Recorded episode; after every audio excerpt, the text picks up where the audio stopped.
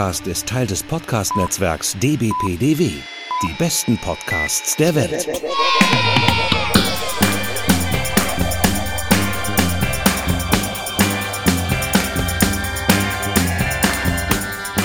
Herzlich willkommen beim E&U-Gespräch. Mein Name ist Markus und in Berlin sitzt... Nils. Hi. Hi, Markus. Hi, Nils. Hi. Ja, Nils, wir reden wieder über Star Trek. Ja. Das dritte Mal. Ich freue mich. Star Trek und, Äh, und, äh, und Umgebung sozusagen. ja, genau. Unsere erste Star Trek-Folge ist schon drei Jahre her. Wow. Ja, krass, ne? Ja. Ich habe letztens auch noch mal reingehört und gedacht, hm, seitdem haben sich meine ähm, Audacity-Kenntnisse auch deutlich gebessert. naja, und äh, unsere Discovery-Folge ist schon zwei Jahre her. Ja. Äh, wir haben ja da die zweite, äh, Quatsch, die erste Staffel von äh, Star Trek Discovery besprochen. Mhm. Und äh, über die äh, zweite Staffel, die ja letztes Jahr kam, haben wir uns tatsächlich so ein bisschen ausgeschwiegen. Stimmt. Also es war mehr oder weniger jetzt Zufall, dass wir da jetzt nicht gesagt haben, wir wollen darüber podcasten. Unter anderem, äh, weil äh, ja angekündigt wurde, dass ja dann irgendwann die Picard-Serie kommt. Also die Star Trek-Serie, in der der Captain von The Next Generation wieder eine Hauptrolle spielen sollte. Und dann habe ich damals halt gedacht, ja, dann sprechen wir doch lieber über Picard. Und äh, das machen wir jetzt. Ja. Und äh, im Anschluss wollen wir auch noch ein bisschen über The Orville sprechen. The Orville ist so eine Art Parodie, Schrägstrich, Hommage oder Gibt's eine da noch kein Hommage Portmanteau oder für? Persiflage. Bitte? Gibt's da noch kein Portmanteau für? Ich weiß es nicht. Ich äh, sag hier immer eine doppelte Age. Ah, sehr schön. Eine Hommage und Persiflage. Ja, genau. Hommage, Persiflage. Ge- Genau, die ja zeitgleich ungefähr mit ähm, Discovery angelaufen ist. 2017 äh, war das, glaube ich. Mhm. Äh, oder 2018. Mit Discovery, ja, genau. Genau. Mhm. Stimmt. Und ähm, ja, also jetzt gerade ist, also vor, vor ein paar Monaten ist die äh, zweite Staffel von The Orville rausgekommen. Da haben wir mal reingeguckt, sage ich mal so. Ja, ich bin irgendwie vier Folgen weit gekommen, nachdem ich äh, Ah, ja. erstmal festgestellt habe, dass es das jetzt ganz einfach auf Amazon gibt, ja. Genau, ich hatte auch gedacht, man müsste es kaufen, aber jetzt gab es das irgendwie doch äh, inklusive. Ja, für die erste musste ich ja noch in die sagen. USA fliegen, wie immer so schön Ja. gesagt wird. Ja. Ja, Nils, äh, vielleicht äh, fangen wir aber doch an mit einem ganz kleinen Rückblick auf die zweite Discovery-Staffel. Die ist ja jetzt ungefähr ein Jahr her. Ja. Äh, hat das Mit anderen Worten, ich erinnere mich an gar nichts mehr. gut? doch einen damit roten- beantwortest du schon meine Frage. Einen roten Engel. Einen roten Engel, ja. Ja. Bei mir hat die zweite Staffel auch relativ wenig hinterlassen. Ich mochte die tatsächlich sehr gerne. Ich mochte sie lieber als die erste Staffel. Der, in der habe ich ja Genau. wenig gute Haare gelassen, falls wir uns erinnern. Ähm, von der zweiten war ich, also die, die fand ich insgesamt besser, weil sie irgendwie, sie hatte so einen positiveren Touch und es war nicht so viel Torture-Porn dabei und so. Mhm. Dafür haben wir das ja bei Picard. Ja. ähm, und ich kann mich noch erinnern, dass ich das Ende irgendwie cool fand. Äh, dass ich Spock cool fand, dass ich die alte Enterprise total cool fand, also die ganze Besatzung. Also Pike vor allem. Und ähm, das war's eigentlich, an das ich mich noch Ja. erinnere. Vielleicht könnte man Discovery noch mal gucken, aber ich habe nicht das Bedürfnis gerade irgendwie. Ja, das entspricht so ziemlich meinen Gedanken. Vielleicht könnte man es ja noch mal gucken, aber irgendwie, oh, hm.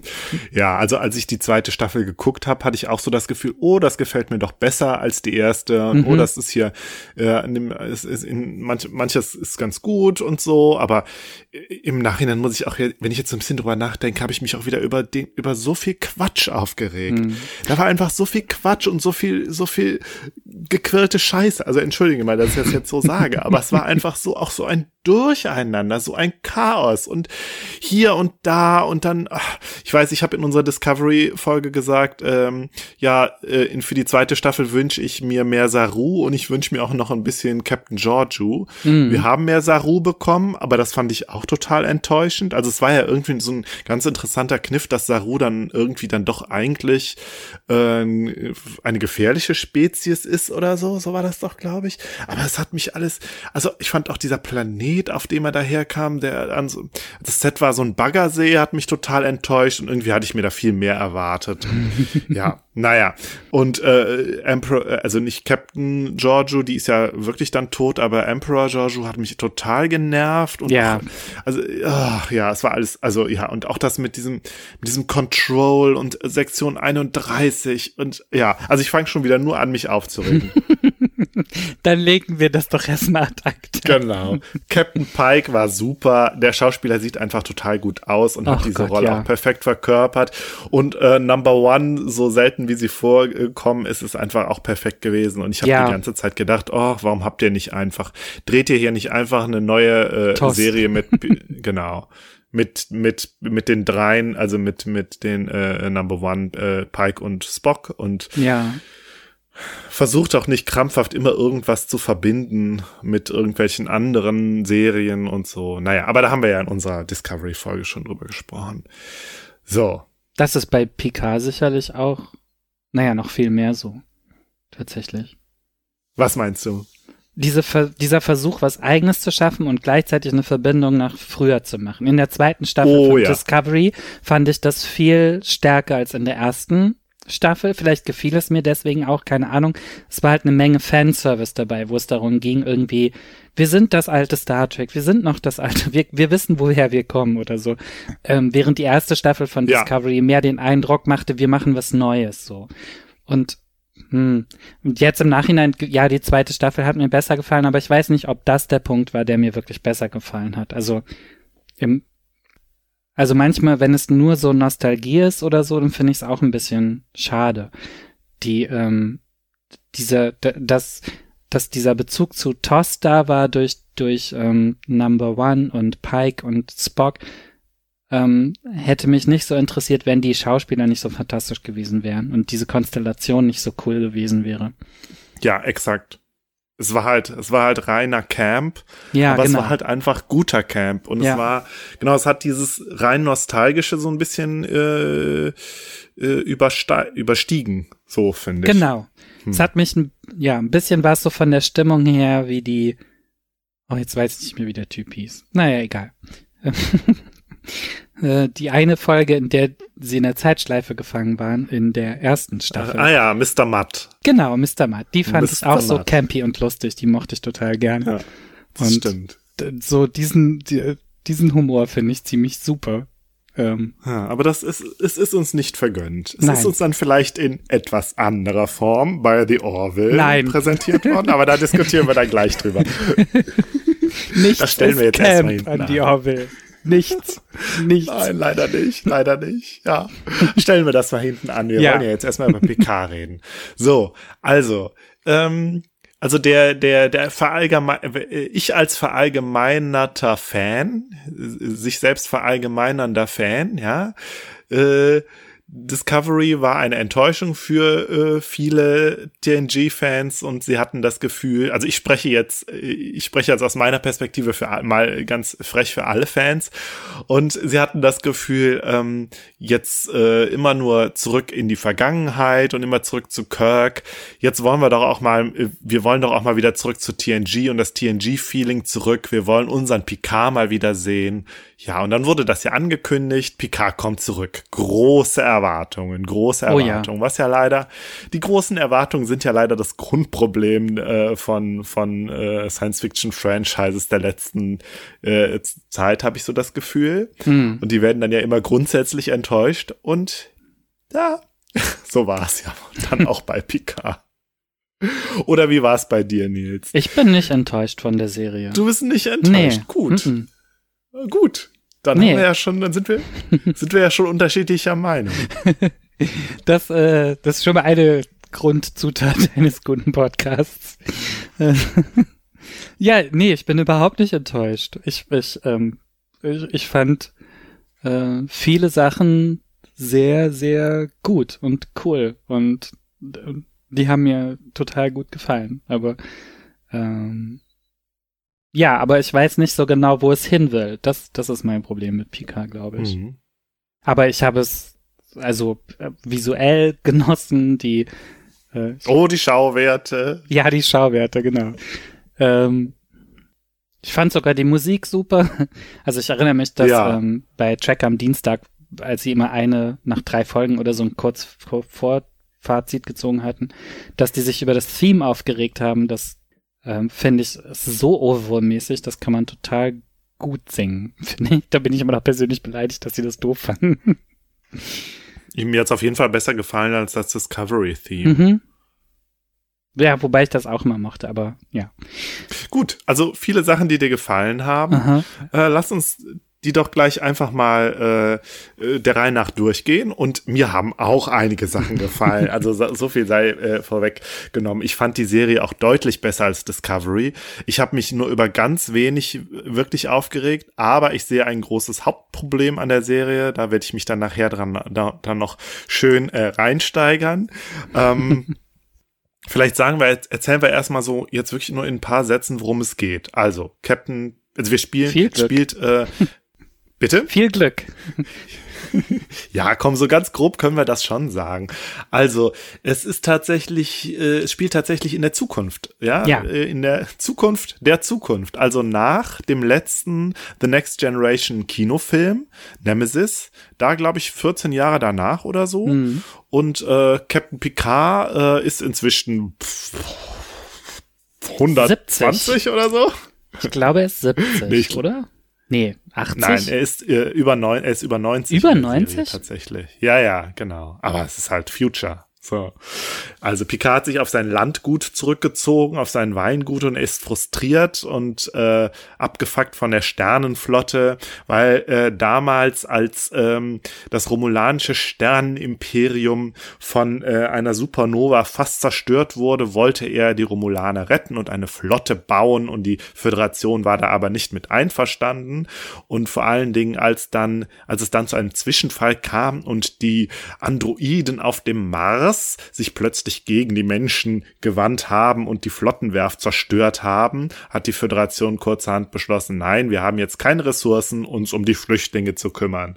So, da seitdem ist äh, Picard, hegt Picard einen Groll und sitzt verbittert in Labar, Frankreich. Genau. Auf seinem Weingut. Und ähm, das ist nicht mehr mein Europa. Äh, ja. Föderation. ja, und dann äh, kommt äh, eine, eine junge Androidin zu ihm, äh, wird dann aber umgebracht von anscheinend äh, romulanischen Geheimagenten und ähm, ja, und irgendwie kommt dann Picard auf die Spur, dass es eine, dass diese Androidin einen Zwilling hat und die Tochter von Data ist, dem Androiden der Enterprise. Und äh, sie will dann, er will dann äh, diese andere Androidin retten. Äh, ja, und dann äh, würfelt er sich eine Crew zusammen. Ja, das wird dann so äh, eine weil die Sternflotte klassische Heldenreise eigentlich. Ja, oder ja, irgendwie so. Also eine, genau, stimmt, hast recht, ja. Und er mietet sich dann ein Schiff ja, mhm. und äh, will dann irgendwie, es gibt dann noch irgendeine Prophezeiung und bla bla bla und dann schafft das noch seine alte Freundin Ruffy Musiker wieder ähm, an, mit an Bord zu holen. Die wir nicht kennen. Ja, und genau, die wir bis dato nicht kannten, genau. kannten, weil die in der Zeit von äh, nach TNG äh, spielte. Und ja, genau, äh, dann kommt da noch so ein junger äh, Romulaner an Bord, äh, der aber auch ja irgendwie kein bis jetzt noch nicht wirklich ein Profil hat, außer dass er ein absoluter Eye Candy ist und sehr gut kämpfen und äh, und sehr gut kämpfen, ja. Was sehr sinnlos ist irgendwie in dieser Zeit, aber aber werden trotzdem Möglichkeiten gefunden, es einzusetzen. Aber sonst sehr, sehr naiv eigentlich. Äh, ja, und dann am Ende kommen die dann halt auf diesen Planeten, wo die Androiden äh, wohnen. Und da, die letzten beiden Folgen sind super campy. also ist, genau, es gibt noch so eine Parallelstory, die auf einem äh, ausrangierten Borg-Kubus spielt. Äh, wo dann, und es gibt halt so zwei böse Romulaner, also ein, äh, eine Schwester und einen Bruder, Narissa und Narek. Und Narissa ist wirklich so die Erzbösewichtin und sie ist halt Mitglied bei so einem romulanischen Geheimorden, der alles künstliche Leben vernichten will. Und deswegen ist sie halt hinter dieser Androidin her und will rausfinden, wo dieser Androidenplanet ist. Und äh, ja, sie hat also, sie hat dann noch, es gibt ja noch die böse Commodore O die äh, böse Romulanerin und die wollen halt diesen Planeten vernichten und alles künstliche Leben vernichten. Und am Ende kommt aber raus, es gibt in einer Paralleldimension gibt es ähm, super hyper entwickelte äh, künstliche ähm, Intelligenz, äh, künstliche Lebewesen. Ja. Genau, die dann in Erscheinung treten, um äh, um die Androiden zu retten vor den, ähm, vor den biologischen Lebewesen und irgendwie kann Picard aber alles am Ende ver äh, äh, noch verhindern und stirbt dann aber, wird aber in einem künstlichen Körper wiedergeboren. Genau. Und Data stirbt. Der taucht dann auch nochmal ja. auf. Und ja. Der stirbt dann richtig. Ja. So weit, so gut, genau. Nochmal. Oh Mann, jetzt ist mir gerade noch mal klar geworden, wie chaotisch das Ganze noch ist. Ich fand es gar nicht so chaotisch. Ich fand es halt wirklich eine, ich finde, es hatte diesen Reisecharakter total. Also, dass er sich, dass er sich seine Crew zusammenwürfelt und ähm, dass er sich nicht verlassen kann auf seine Strukturen, sondern dass er das alles selber machen muss und dann wird wird halt die Geschichte dieser ganzen Leute, die er zwischendurch aufgabelt und mit denen er irgendwie verbunden ist oder verbunden wird im Laufe des, der Reise irgendwie denen wird so nacherzählt oder so. Und eigentlich ist das Endziel gar, gar nicht so, ich fand das gar nicht so wichtig. Also diese, das ist natürlich irgendwie eine Prophezeiung und irgendwas muss rausgefunden werden, aber oh, es ja. ist so ein bisschen so ein MacGuffin, finde ich, der dazu da ist, dann eigentlich diese einzelnen Episoden zu erzählen. Ich finde. Mhm. Und die einzelnen Personen haben mir auch tatsächlich gefallen. Genau. Vielleicht war es dann auch wieder nur, dass ich das Gefühl hatte, so dieser, dieser Arc, ja, und dieses Grundthema mit den Androiden, dass mich das einfach so furchtbar angeödet Ich fand das total super. Und ich. Du meinst, du meinst diese tausendmal verhandelte ja. Frage, ist, ist äh, künstliche Intelligenz ja. auch lebenswert oder? Das haben wir bei Star Trek schon oft verhandelt. Ja, das stimmt. Es gibt gerade eine ganze Serie, die darauf baut, Westworld, die das in so überkomplizierte Art und Weise macht. Und wir haben gerade den, den Blade Runner, äh, diese Blade Runner Fortsetzung. Und ich habe halt einfach gedacht, oh Leute, ey, dieses Thema, warum denn dieses Thema? Es wäre so viele andere Themen gegeben, aber ihr entscheidet euch ausgerechnet wieder für dieses Thema. Klar, weil Data ist eigentlich die zweitbeliebteste äh, Figur von TNG und er ist aber gestorben in Nemesis, deswegen müssen ja. wir ihn da jetzt irgendwie wieder reinbringen und so und. Ja, ich glaube, der Sinn war ja. schon, Data nochmal richtig zu beerdigen, oder? Ja. Ihm eine würdige ja. Bestattung zu geben. Und das war quasi die erste Staffel von Picard. Ja. Ja, und das war, das ist da, ich finde, da macht die Serie dann halt auch wieder das, was, was, äh, keine Ahnung, äh, das J.J. Worth gemacht hat und ähm, Discovery. So, wir, wir überlegen uns jetzt, was ist das, ähm, woran, was die Leute am ehesten kennen. Also Fans und äh, ne? Mhm. ja, nee, nicht, ja, aber nur so auch so im erweiterten, erweitert, erweitertsten Sinne, weil das, was die Leute von TNG kennen, wenn sie es kennen, äh, dann ist es irgendwie Picard, Data und die Borg. Ja. Also müssen wir alles drei irgendwie da reinbringen. Aber ich finde, die sind ja. alle drei so reingebracht worden, dass man sie nicht wiedererkannt hat. Und das fand ich total geil. Also es sind Themen aufgetaucht, die man kannte, aber die sind unter anderen Gesichtspunkten verhandelt worden. Und, und das, man hatte die ganze Zeit das Gefühl, ich kenne dieses Setting gar nicht, obwohl ich die ganzen einzelnen Leute kenne.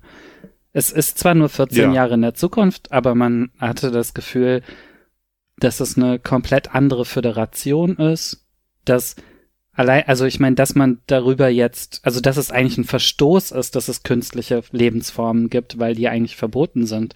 Ähm, schon das ist irgendwie so ein komisches Gefühl, weil das war ja eigentlich immer normal, sozusagen. Ja. Äh, schon, schon am Anfang gleich diesen, dieses in so einem ganz anderen Setting zu sein oder eine halt eine Föderation zu haben, die moralisch halt nicht auf allerhöchster Höhe ist oder zu sehen, wie Picard zusammengeschissen wird von der Föderation, das tat am Anfang sehr weh.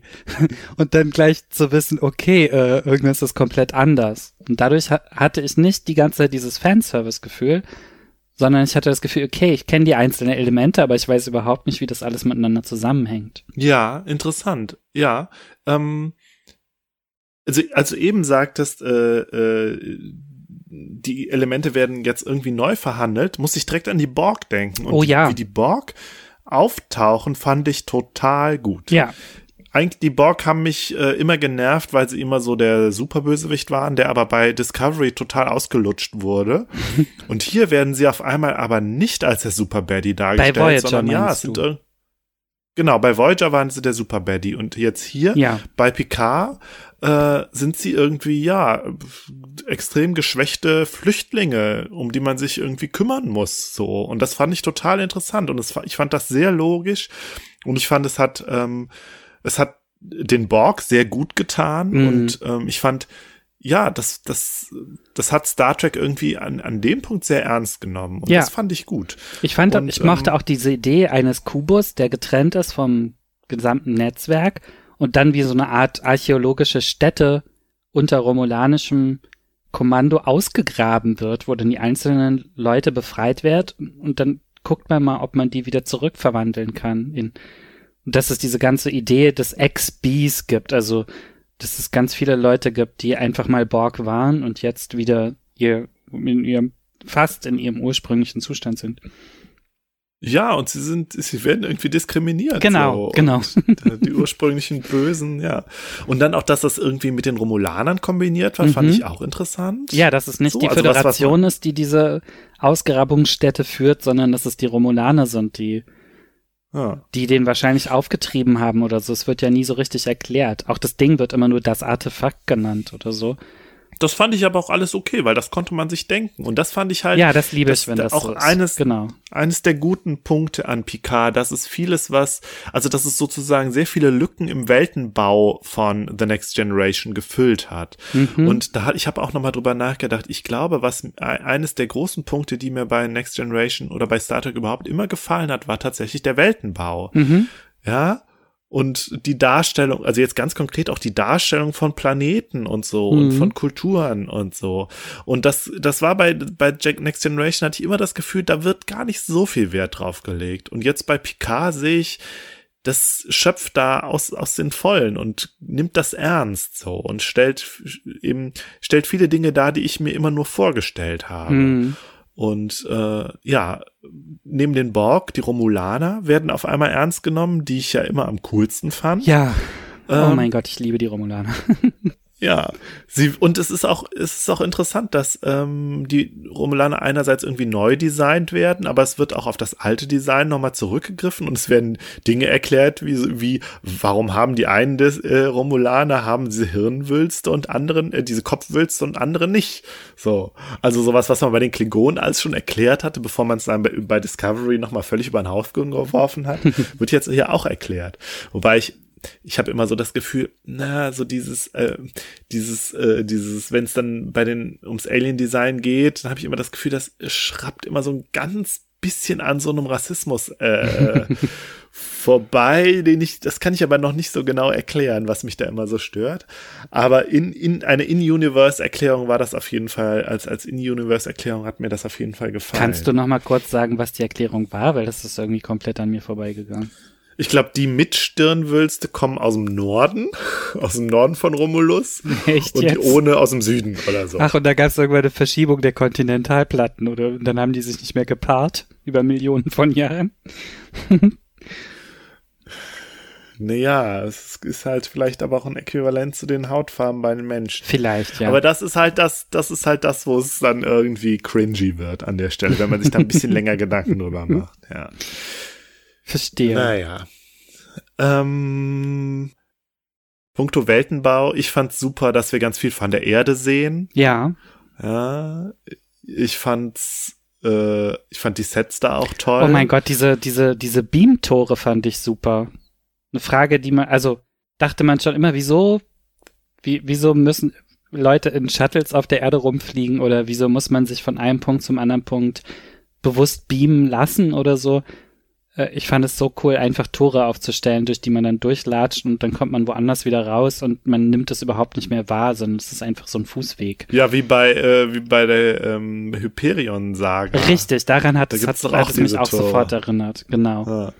Ähm, aber du hast recht, das ist tatsächlich, ich habe eben über, also überlegt, über die Technik auch, über die Technik nochmal nachgedacht. Und das ist die einzige wirkliche Innovation, die wir sehen. Nee, So, die Bildschirme sind auch komplett anders.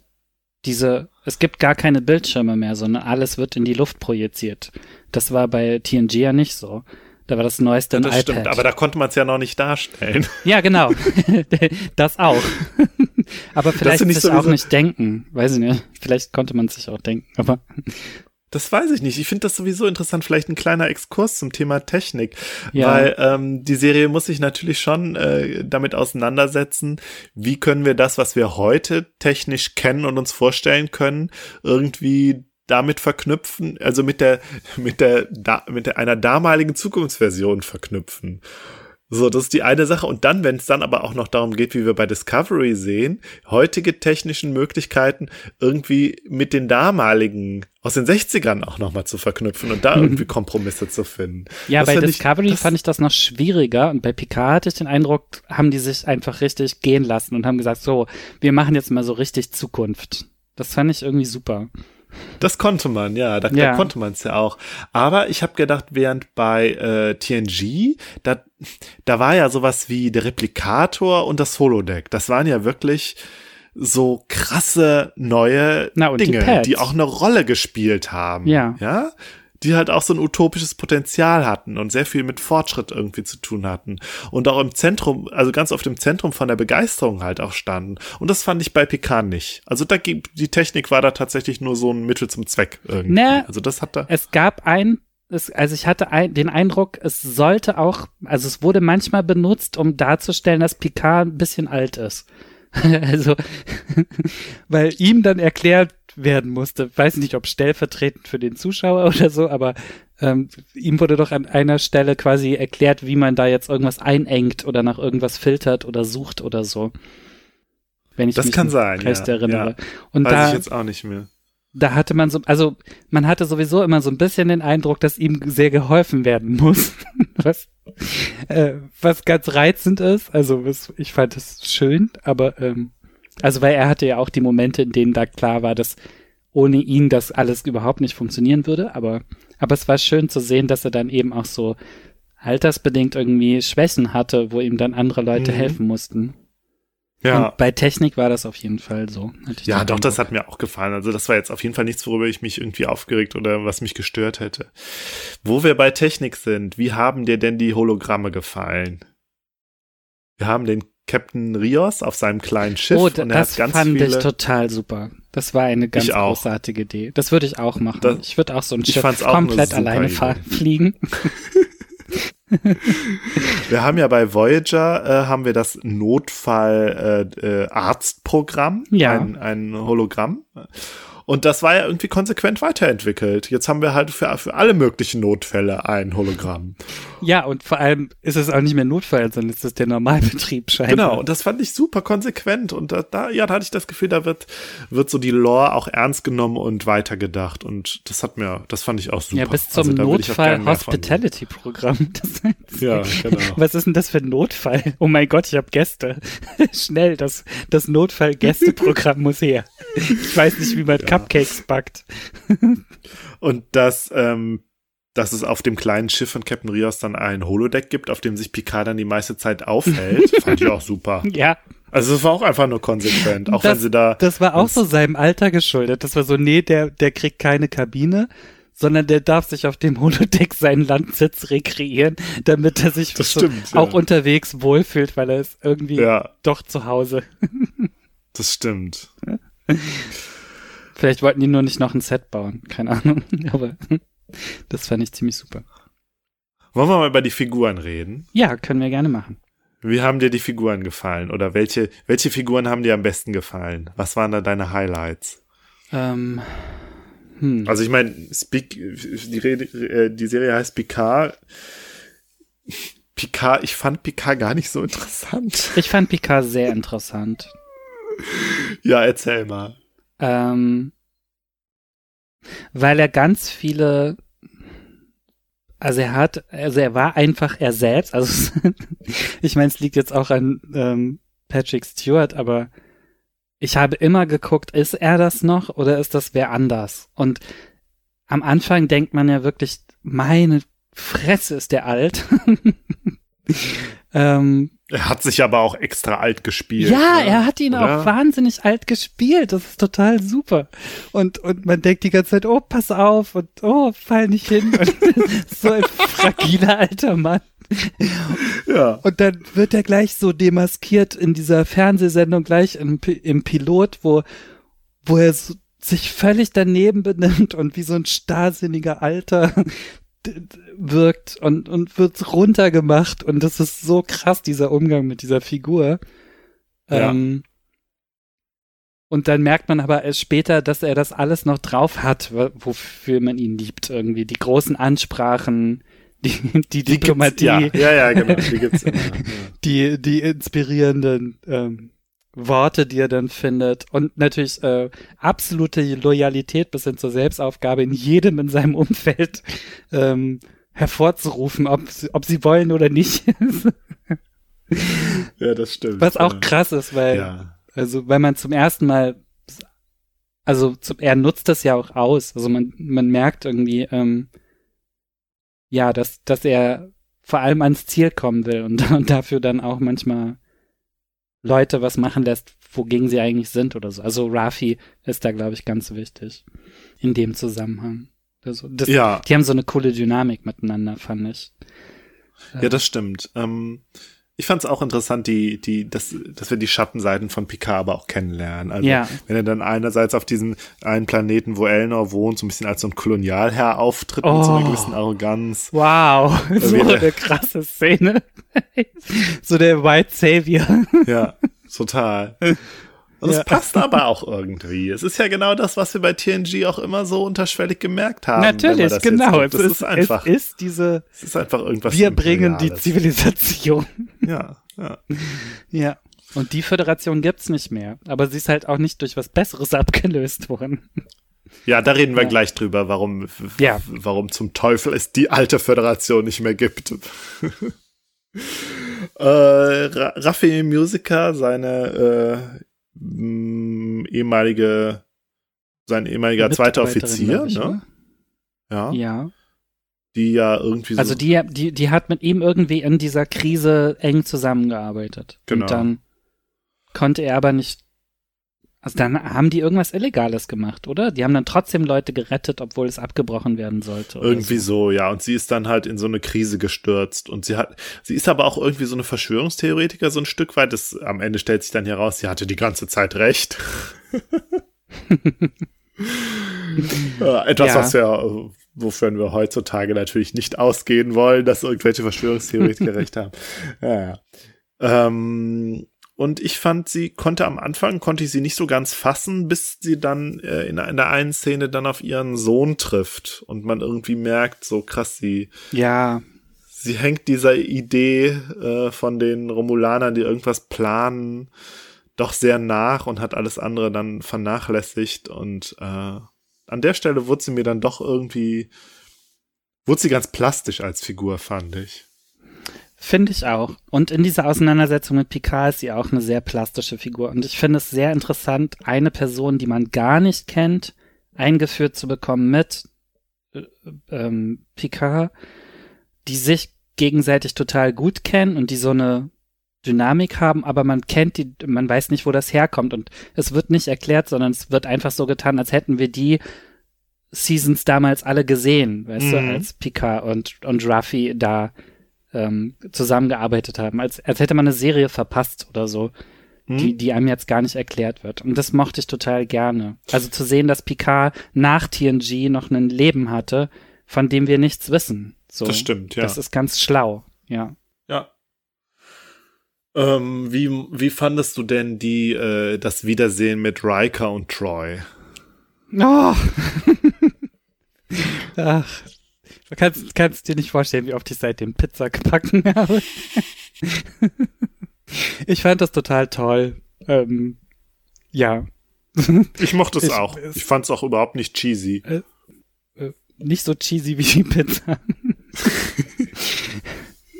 ähm, doch, ich fand schon ziemlich cheesy, aber, aber es war vollkommen okay. Ähm, Ja, ich auf fand, jeden Fall. Riker war halt Riker und Troy war Troy. Aber die Tochter hat mich Ja. ehrlich gesagt ein bisschen genervt. Von der waren ja alle so begeistert. Mich hat die ja genervt. Hm. Da war noch was mit einem Sohn. Kannten wir den Sohn? Nee, aber das war Oder eigentlich eine ganz interessante Geschichte, dass der Sohn ja an einer Krankheit gestorben ist, die man hätte heilen können, wenn es noch Andro wenn Androiden noch erlaubt gewesen wären. So. Stimmt. Das fand so ich ganz es, interessant, ja. Ja. Captain Rios, Nils? Ja. Oh. äh, ja, ähm, sehr interessanter Charakter. Ähm, Aber man erfährt nicht so viel. Ich, also, Man erfährt überhaupt nichts über ihn und die Serie würde ich wirklich gern sehen. Ähm, wie er, also ich meine, man erfährt, dass er auch mal Starfleet war. Das fand ich ein bisschen albern. Also da dachte ich echt so, okay, es ist doch Militär. Wow, widerlich. Also Picard irgendwie auf einen Schlag gesehen hat, ja, der ist Starfleet-Material und so. also sowas mag ich immer nicht. ja, aber da so, geht's ja um die Werte. Oder? Ja, ja. Nee, für mich klingt das nach haben sie gedient. Also, Ach so. dass man sich gegenseitig erkennt quasi als Angehörige Ah. Des Militärs sozusagen. Ja, stimmt, das steckt da auch drin, ja. Ja, ja, das Ja. stimmt, ja. Und ähm, also ich meine, außerdem ist er halt wahnsinnig sexy und dann so eine herrlich zerstörte Figur auch. Ähm, Es ist Ich eine finde, der Han passt- Solo-Figur. also wie- ja, genau. Ich wollte gerade sagen, es, der aber passt nicht, einfach. ja, nicht so cocky.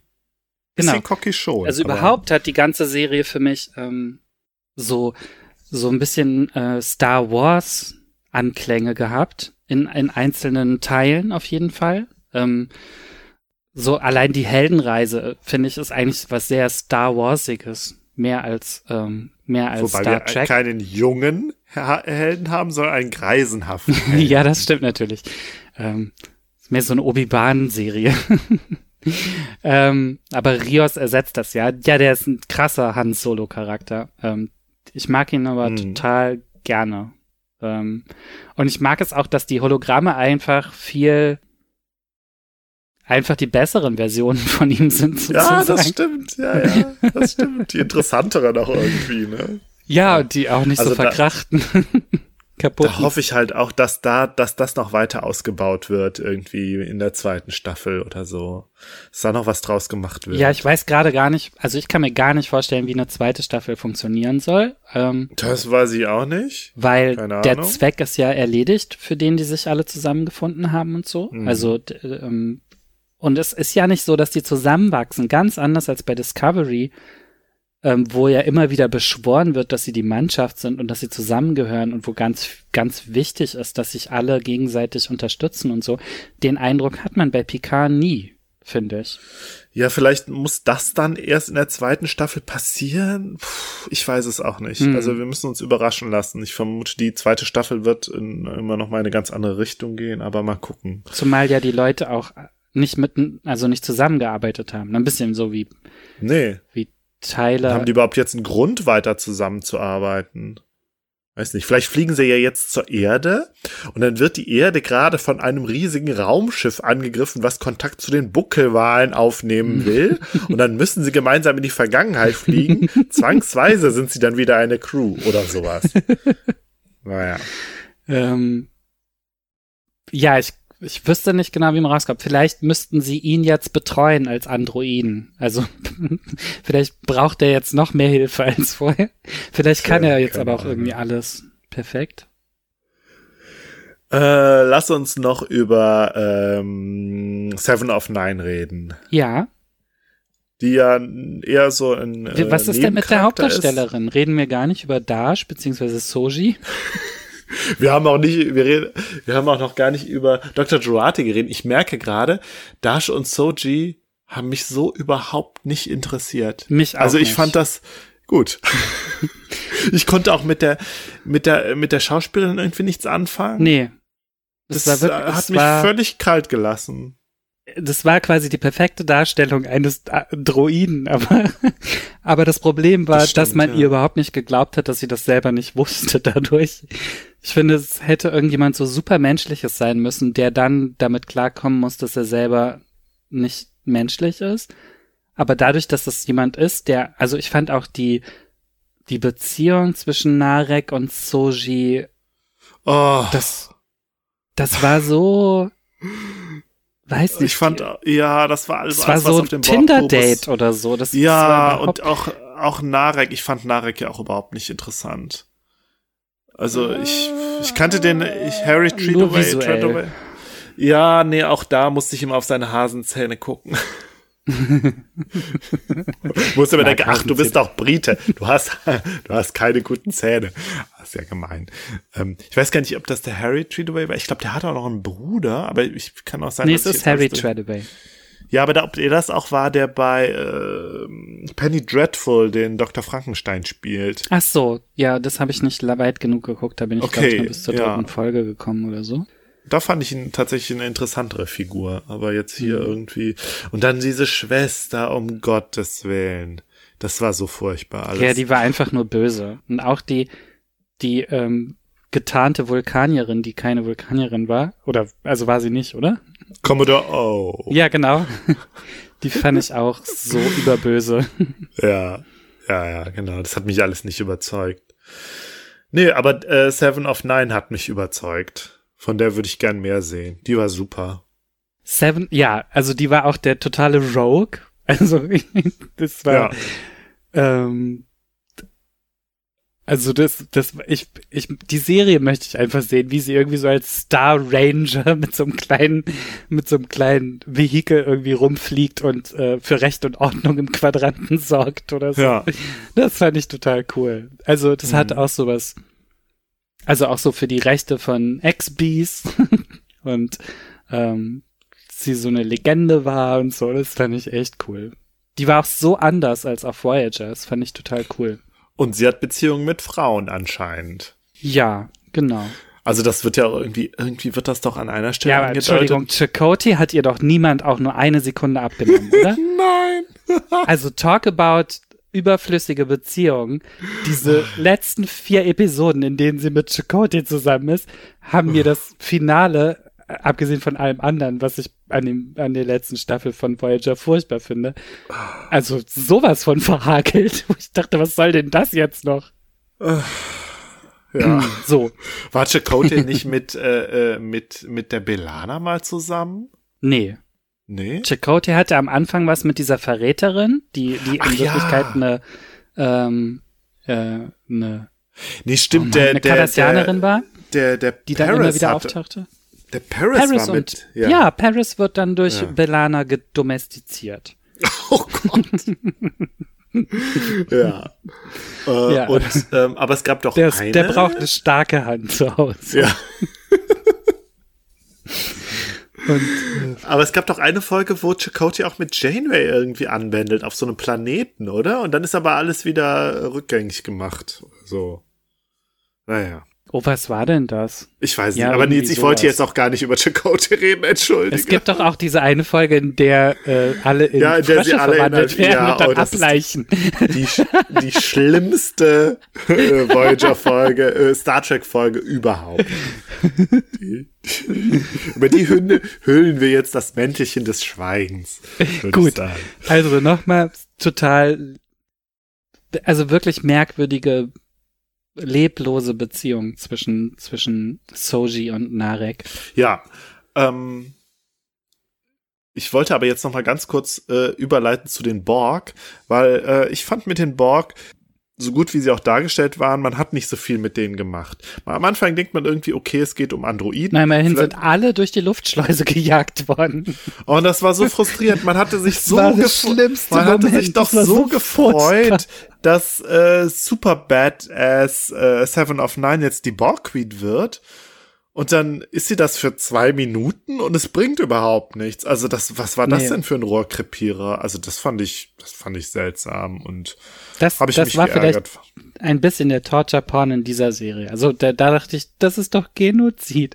Ich meine, die sind da irgendwie wie mindestens 15 Jahre ja am Forschen und wecken die alle auf, also einen nach dem anderen, weil es ja scheinbar ein schwieriger Prozess wird. Ja, aber du musst Dann doch, Larissa ist einfach so böse. Die ist böse Ja, jetzt. ja, das ist ist dann einfach wirklich ne, dann muss man das halt auch zeigen. Aber speaking of Torture Porn, da hatte die Serie ja doch auch einige Gewaltspitzen und einige Tode zu beklagen. Äh, hier diese Szene mit dem Auge. Warum? Also da haben sich ja auch, äh, glaube ich, äh, berechtigterweise alle drüber aufgeregt. Die fand ich völlig unnötig. Und ja, warum war äh. Hugh sterben musste, keine Ahnung. So eine sympathische Ja. Figur. Ja. Ja, Hugh war super. Die, ich hatte den gar nicht als so charismatisch in Erinnerung bei TNG. Ich hatte, das war damals die einzige Figur bei TNG, auf die ich einen kleinen Crush hatte. Oh. Wirklich die einzige? Interessant. Wir haben Hm. noch nicht über Dr. Jurati geredet, die ich aber ehrlich gesagt auch nicht so interessant fand. Nicht? Ich fand die super. Die mochte ich voll gerne. Die war so, als so eine zerrissene Figur irgendwie. Ja, aber das habe ich ihr irgendwie nicht abgekauft. Ich weiß, ich hatte vom ersten Moment an den Eindruck, dass sie total neben sich steht. Also und ähm, Und, ja, so ein bisschen suspicious, sus suspicious war ich da auch, aber hm. äh, Also man wusste nicht genau, ob es jetzt daran liegt, dass sie einfach nur immer in ihrem Labor ist und sonst nichts weiß. Also sie machte ja am Anfang so ein bisschen den Eindruck, dass sie, dass sie halt so eine so eine Nerd ist, der sich nur über sein Thema unterhalten kann Ja. oder so. Und dann wurde ja aber klar, dass sie irgendwie zusammen war mit oh, jetzt hab ich Bruce Namen vergessen. Maddox. Bruce Maddox. Ja. Äh, haben wir den eigentlich noch gesehen in der Serie? Nee, ne? Ja, wurde aber von einem Ja? anderen Schauspieler gespielt. Ja, wir haben den ganz kurz gesehen, da hat sie ihn ja umgebracht. Ach ja, richtig. Und das wurde ihr aber dann später, stimmt. glaube ich, relativ schnell verziehen. Weil sie stand ja under the influence. Das war krass, of dass ihr das verziehen wurde. Das war so krass. Under the influence of O. ja. Ich fand's aber blöd. Ich, ich wollte gerade noch was zu dem Borg sagen. Ich fand's blöd, dass die, dass es mit dem Borg irgendwie so verpufft ist, weil wir haben, äh, wir haben, also ich habe irgendwie gedacht, äh, wenn es ums künstlich, künstliche Leben geht, dann geht's vielleicht auch irgendwie um die Borg. Aber Naja, nö. sie sind ja jetzt zusammen. Also der Borg-Kubus ist ja gelandet auf dem Planeten der künstlichen Intelligenzen. Daraus könnte man ja was machen. Meinst du, da- das, also ja, aber wäre ja schön, wenn das passieren würde in der, in der Ich zweiten meine, das Staffel. ist bestimmt eine sich gegenseitig befruchtende äh, ähm, äh, Gut, also wenn das passieren wird in der zweiten Staffel, dann nehme ich meine Kritik zurück, weil dann hätten sie das einen guten Bogen geschlagen. Ja, das stimmt. Das sind natürlich, also das sind beides gute Beispiele für diese Menschlichkeitsfragen immer gewesen. Also Hm. beide fast überstrapaziert. Also Ja. sowohl Androiden als eben als auch Cyborgs. Haben wir sonst noch was vergessen, was gut an der Serie war? Wir haben nicht über Elnor gesprochen, außer dass wir vorhin erwähnt haben, dass wir nicht so genau wissen, wofür er da ist. ja. Der ist halt cute. außer dass er süß ist. ja, ja. Und ich finde, ein, ein astreiner Elf, total. kein ja. Romulaner. ja, die Geschichte ist doch auch so, dass Elnor auf Elbisch Star Trek bedeutet. Wirklich? Ja, also so. Äh, haben irgendwelche Nerds haben das herausgefunden. Ich kann kein Elbisch, aber so in der Art, ja. Ich dachte nur die ganze Zeit, das ist ein Anagramm von Elron und ein bisschen deutlich. Ja, ja. Aber der heißt ja Elrond mit D. Ach so, Aber okay. Stimmt, das ist ein astreiner Elbenname, ja. Ja. ja. Mal gucken, was mit dem noch so passieren wird. Also, ja. Ja, der, der, der ist mit seiner, der ist halt überhaupt nicht gritty. Also alles andere ist so zwielichtig und er ist halt irgendwie. Er ist so pure, ja. Genau. Ja, genau. und ähm, man erwartet eigentlich die ganze Zeit, dass er dann irgendwie verdorben wird, aber es passiert ja gar nicht. Obwohl er Leuten ständig die Köpfe abhackt. ja, Aber er hat ein reines Herz. ja, dafür ist er ausgebildet. Ja, es hat sich so ein bisschen angedeutet, die Dynamik zwischen Seven of Nine und ihm. So, das fand ich eigentlich ganz Mhm. interessant. Und ja, mal gucken, wenn sie da in die Richtung noch weitergehen, das könnte interessant werden, ja. Ja, und, und diese ähm, enttäuschte Stiefvater-Dynamik mit PK oder so, die fand ich auch ziemlich cool. Aber da haben Mhm. sie dann nichts mehr draus gemacht, leider. Nee, Also er hat ihm ja sehr schnell verziehen. ja. Hm. Nils, mir brennt ein bisschen auf den Fingern, äh, auf, Ja, los. auf meinen, auf meinen großen Kritikpunkt rauszukommen. Mach. So. äh, was ist mit der Föderation los? Tja, was Es gibt- ist mit Europa los? Äh, es gibt vor allen Dingen zwei Szenen, wo ich gedacht habe, ähm, hier wird die Föderation äh, an zwei äh, äh, auf einmal ganz anders dargestellt als vorher, nämlich äh, sie scheint wieder kapitalistisch geworden zu sein. Oder sie Also war es bei- immer. Äh, ich habe jetzt ein, ein, äh, mir ein Hörbuch angehört, zu, zumindest habe ich angefangen. Trackonomics heißt das Mhm. von Manu Sadi, ähm, einem ähm, französisch-US-amerikanischen Autoren wo er halt die äh, Föderation, die Star Trek Gesellschaft, ja, als äh, eine Post-Scarcity, also eine äh, Nach-Knappheitsgesellschaft beschreibt, wo es also, Mhm. wo der Wohlstand halt rundum vorhanden ist, vor allen Dingen dank ähm, des Replikators. Ja, Ja. die Menschen halt äh, im Wohlstand und im Überfluss, ich glaube Überfluss ist das richtige Wort, im Überfluss leben und äh, nicht mehr arbeiten müssen, äh, um für ihren Lebensunterhalt zu sorgen, sondern alles, äh, sie kriegen halt alles, was sie wollen und ähm, äh, es gibt kein Geld, ja, und es gibt keine, Mhm. ke- keine Klassengesellschaft mehr und das fällt halt alles weg. Und das ist ja auch das, was, was TNG so propagiert, vor allen Dingen in einigen Folgen, wo es halt darum geht, ja, die Menschheit hat sich welt weiterentwickelt, hier Advanced Human und die Menschen, äh, ja, das, das, das Grund, das bessere Grundeinkommen, genau. und die, die Menschen äh, arbeiten halt, um sich selbst zu verwirklichen, um, um bessere Menschen zu werden, so, um ihren, ihren Leidenschaften, ihren Interessen nachzugehen und ja, zu forschen zum Beispiel. So. Ja. Und ähm, ich fand, ohne Not wird das halt über Bord geworfen. Und äh, ich sagte eben schon zwei Szenen. Es gibt äh, in, in der zweiten Folge gibt's halt so eine Szene, die da auf diesem Utopia Planitia, auf dieser Flottenwerft spielt. Und da sehen Ja. wir so Blue- Blue-Collar-Worker, die so ein bisschen genervt sind von ihrer Arbeit. Äh, wo ich auch gedacht habe, hm, eigentlich sollte es diese Jobs in äh, äh, in, in der Star Trek-Welt nicht mehr geben, weil die müsste keiner mehr machen. Vor allen Dingen, weil es gibt ja Androiden, wie wir sehen, die das übernehmen Mhm. könnten. Aber noch viel mehr äh, hat mich diese Szene gewundert, wo Picard dann das erste Mal wieder äh, auf Raffi trifft und sie besucht. Sie wohnt in so einem Trailer Hm. und äh, regt sich so auf oder lästert so über ihn, weil er, der in seinem Chateau da hockt und alles äh, kriegt, was er will und so, und äh, sie aber jetzt hier so verarmt und drogensüchtig äh, im Trailer wohnen muss. Ich finde, man kann beide Szenen irgendwie erklären, dass es jetzt so dazu gekommen ist. Ja, also man kann Mhm. vielleicht diese Blue-Collar-Worker, vielleicht sind das, äh, keine Ahnung, Lehrlinge, die einfach neu, mal sich neu, neu erfinden Ich wollen, dachte neuen an Job ausprobieren. Gerade. Stimmt, das könnte auch sein. Das, ist könnte einfach so. Strafkolonie-mäßig. Ja, ja, könnte auch sein, aber pff, ja, wird das so viel Sinn ergeben in so einer wichtigen Facility? Naja, es, auf jeden, Na, auf jeden Fall. Jobs scheinen sie ja nicht zu machen, wenn der Androide Tja. das auch kann. Ja, das stimmt. Ja, also wie gesagt, man kann beides, glaube ich, in Universe erklären. So. Und man kann auch erklären, warum Ruffy da jetzt äh, sich so zurückgezogen hat, weil sie so einfach enttäuscht ist und äh, keine Ahnung, ihren Ver Verschwörungstheorien äh, anhängt und sich jetzt freiwillig in Isolation begeben hat. Aber ich glaube, an, also ich habe an den Stellen halt einfach gemerkt ähm, oder glaube gemerkt zu haben, es geht den, äh, es ging den den Writern eben nicht mehr um die Utopie. Die hatten einfach kein Interesse mehr an der Utopie, weil wenn sie das gehabt hätten, hätten sie diese Szenen, glaube ich, nicht geschrieben.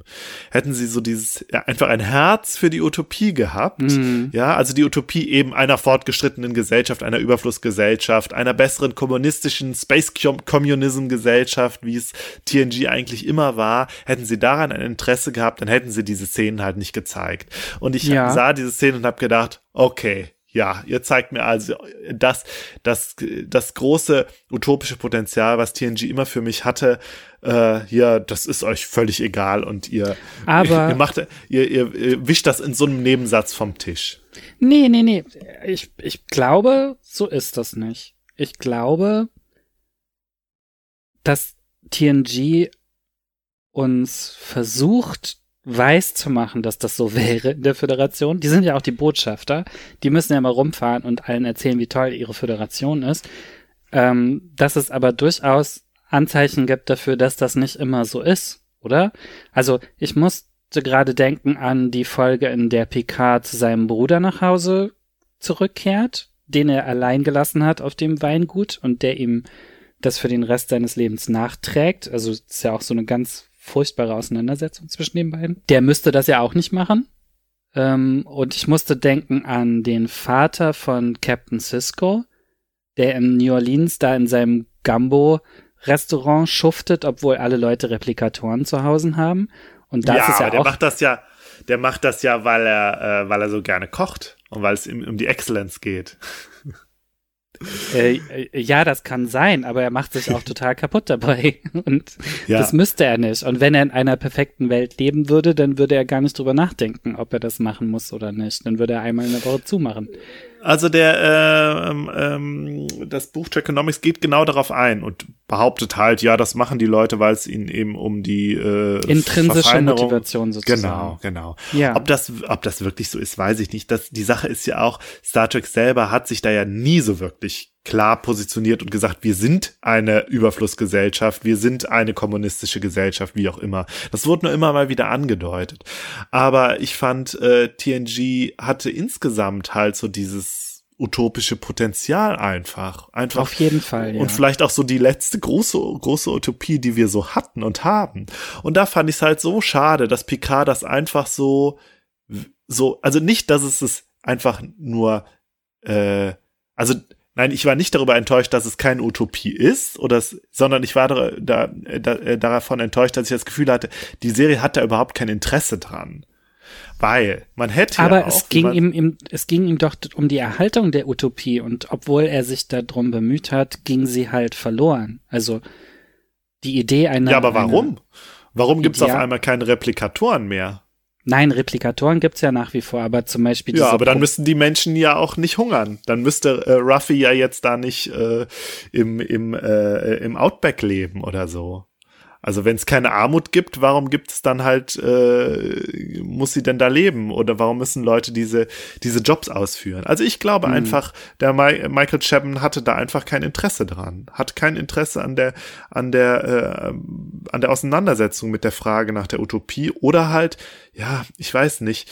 Aber ich glaub, es- die Handlung Mhm. setzt sich doch total mit dieser Frage auseinander. Also vielleicht nicht damit, ob, warum Leute arm sind oder so, aber ähm, wobei ja auch gesagt wurde, seine Rettungsaktion des gesamten romulanischen Volkes war zu überdimensioniert, konnte die Föderation eigentlich gar nicht leisten. Also muss es ja irgendeine Beschränkung der, der Materialien geben. Also man kann ja nicht einfach ganze Raumschiffe replizieren, Mhm. denke ich mal. Ich, de ich denke beim Replikator auch, das ist ein Ding, das wird mit Antimaterie betrieben. Das steht bestimmt nicht in jedem Haus. Keine Ahnung. Vielleicht stehen die auch in Häusern. Stehen ja auch. Das hätte ich zum Beispiel viel interessanter gefunden. Ja, was ist, wenn es jetzt wirklich, äh, was wäre, wenn es jetzt wirklich eine Knappheit gibt an Antimaterie oder Aber es, an also es muss Dilithium eine oder Knappheit gegeben haben, weil das war ja die Begründung, warum seine Rettungsaktion abgebrochen wurde. ja, aber warum wird das nicht thematisiert? Also das hätte mich halt viel mehr interessiert. Diese Fragen hätten mich halt irgendwie mehr interessiert und es wird Aber die sind ja das, was, was die Grundlage war dann für seine Reise quasi, oder? Weil er, ähm, naja, nicht ganz, aber das war ein bisschen, also man, man hat schon gemerkt, ähm, und vielleicht ist es auch nur eine ausgedachte Knappheit, also, aber die, weil ich sehe immer diese Parallele zur Europäischen Union. die ja auf jeden Fall auch da ist. Darum, das war ja auch, äh, das war ja auch, glaube ich, einer der großen Bezugspunkte. Oder halt Ja. irgendwie Trump und äh, die mexikanische Grenze und ein aufkommender, also neu aufkommender Nationalismus. Klar, das war da alles drin. Das fand ich auch ehrlich gesagt ganz interessant. Also ich, ich hätte es ja auch interessant gefunden, wenn wir, wenn wir uns die Föderation mal ein bisschen als eine imperialistische Macht angucken würden. Mhm. Das war, fand ich bei, das war ja auch bei Deep Space Nine ja auch ganz klar. Ja, also Ja. die, die äh, Föderation ist halt irgendwie schon eine Utopie, aber sie hat halt auch so ihre Schattenseiten, ja, siehe der Marquis. Und dann wird sie halt bedroht von außen. Und was passiert dann mit so einer Gesellschaft? Faschisti Ja. Faschistisiert sie sich dann. Ja. Und ich fand aber Deep Space Nine hatte da ein großes Interesse dran, sich damit zu beschäftigen. Und bei Picard wird das dann mal so, ja, wird Nein, das so ein stimmt, es bisschen geht dann, genau, es geht dann um die vermeintlich wichtigere Frage, äh, künstliches Leben versus äh, biologisches Leben. Aber Mhm. du hast recht. Die eigentlich interessantere Frage wäre gewesen, wie kommt es dazu, dass, dass, ähm, dass es so einen dunklen, also dass es, dass er rausgeschmissen wird, dass die Föderation sich so verändert hat oder so. Und wie kriegt Genau, man die, wieder dahin? Vielleicht ist das Ja. die zweite Staffel. Das, also das fände ich total interessant. Und ähm, ja, aber Hm. ich hatte das Gefühl, da besteht nicht so ein Interesse. Und ich muss auch dran denken, der Patrick Stewart äh, hat auch, glaube ich, auch selber gesagt, äh, äh, wir brauchen irgendwie eine zeitgemäße Sache. Hier in Zeiten von Trump und Brexit äh, äh, ist so diese heile. machen. Ja, und das finde ich, das finde ich fatal, so ein Stück weit, weil ich finde gerade jetzt, und da, da zitiere ich auch dich aus unserer Discovery-Folge, wo du auch meintest, ja, gerade jetzt bräuchten wir doch irgendwie wieder eine Utopie. Und da fand ich hier, ja, schlug mir so ein Desinteresse entgegen. Und Hm. hinzu kommt auch noch, dass ich glaube, auch so dieses, die Serie, Serienlandschaft ist ja durch Game of Thrones äh, ein bisschen versaut worden und es muss halt alles irgendwie dark and gritty sein und brutal und nihilistisch. Und ich, das mag auch, glaube ich, hier so eine Rolle gespielt haben. Das Hm. fand ich in dieser Serie aber sehr, fand, also den Eindruck hatte ich nur selten tatsächlich. Ja, ehrlich gesagt hatte ich die auch nur selten, aber es ist schon immer mal wieder vorgekommen, wenn dann Leute Mhm. einfach so sterben mussten. Na naja, gut, bei, bei TNG sind immer nur die, die Red Shirts gestorben. Ja. ja, da, da, da, es war ein bisschen Lust daran, irgendwie dann Publikumslieblinge zu töten, aber Ja. Genau, ja, ja, genau. Also das ist irgendwie, ich glaube, das ist, wird schwer, schwer, da wieder hinter zurückzukommen gegen das, was da Game of Thrones ausgerichtet Mhm. hat. stimmt.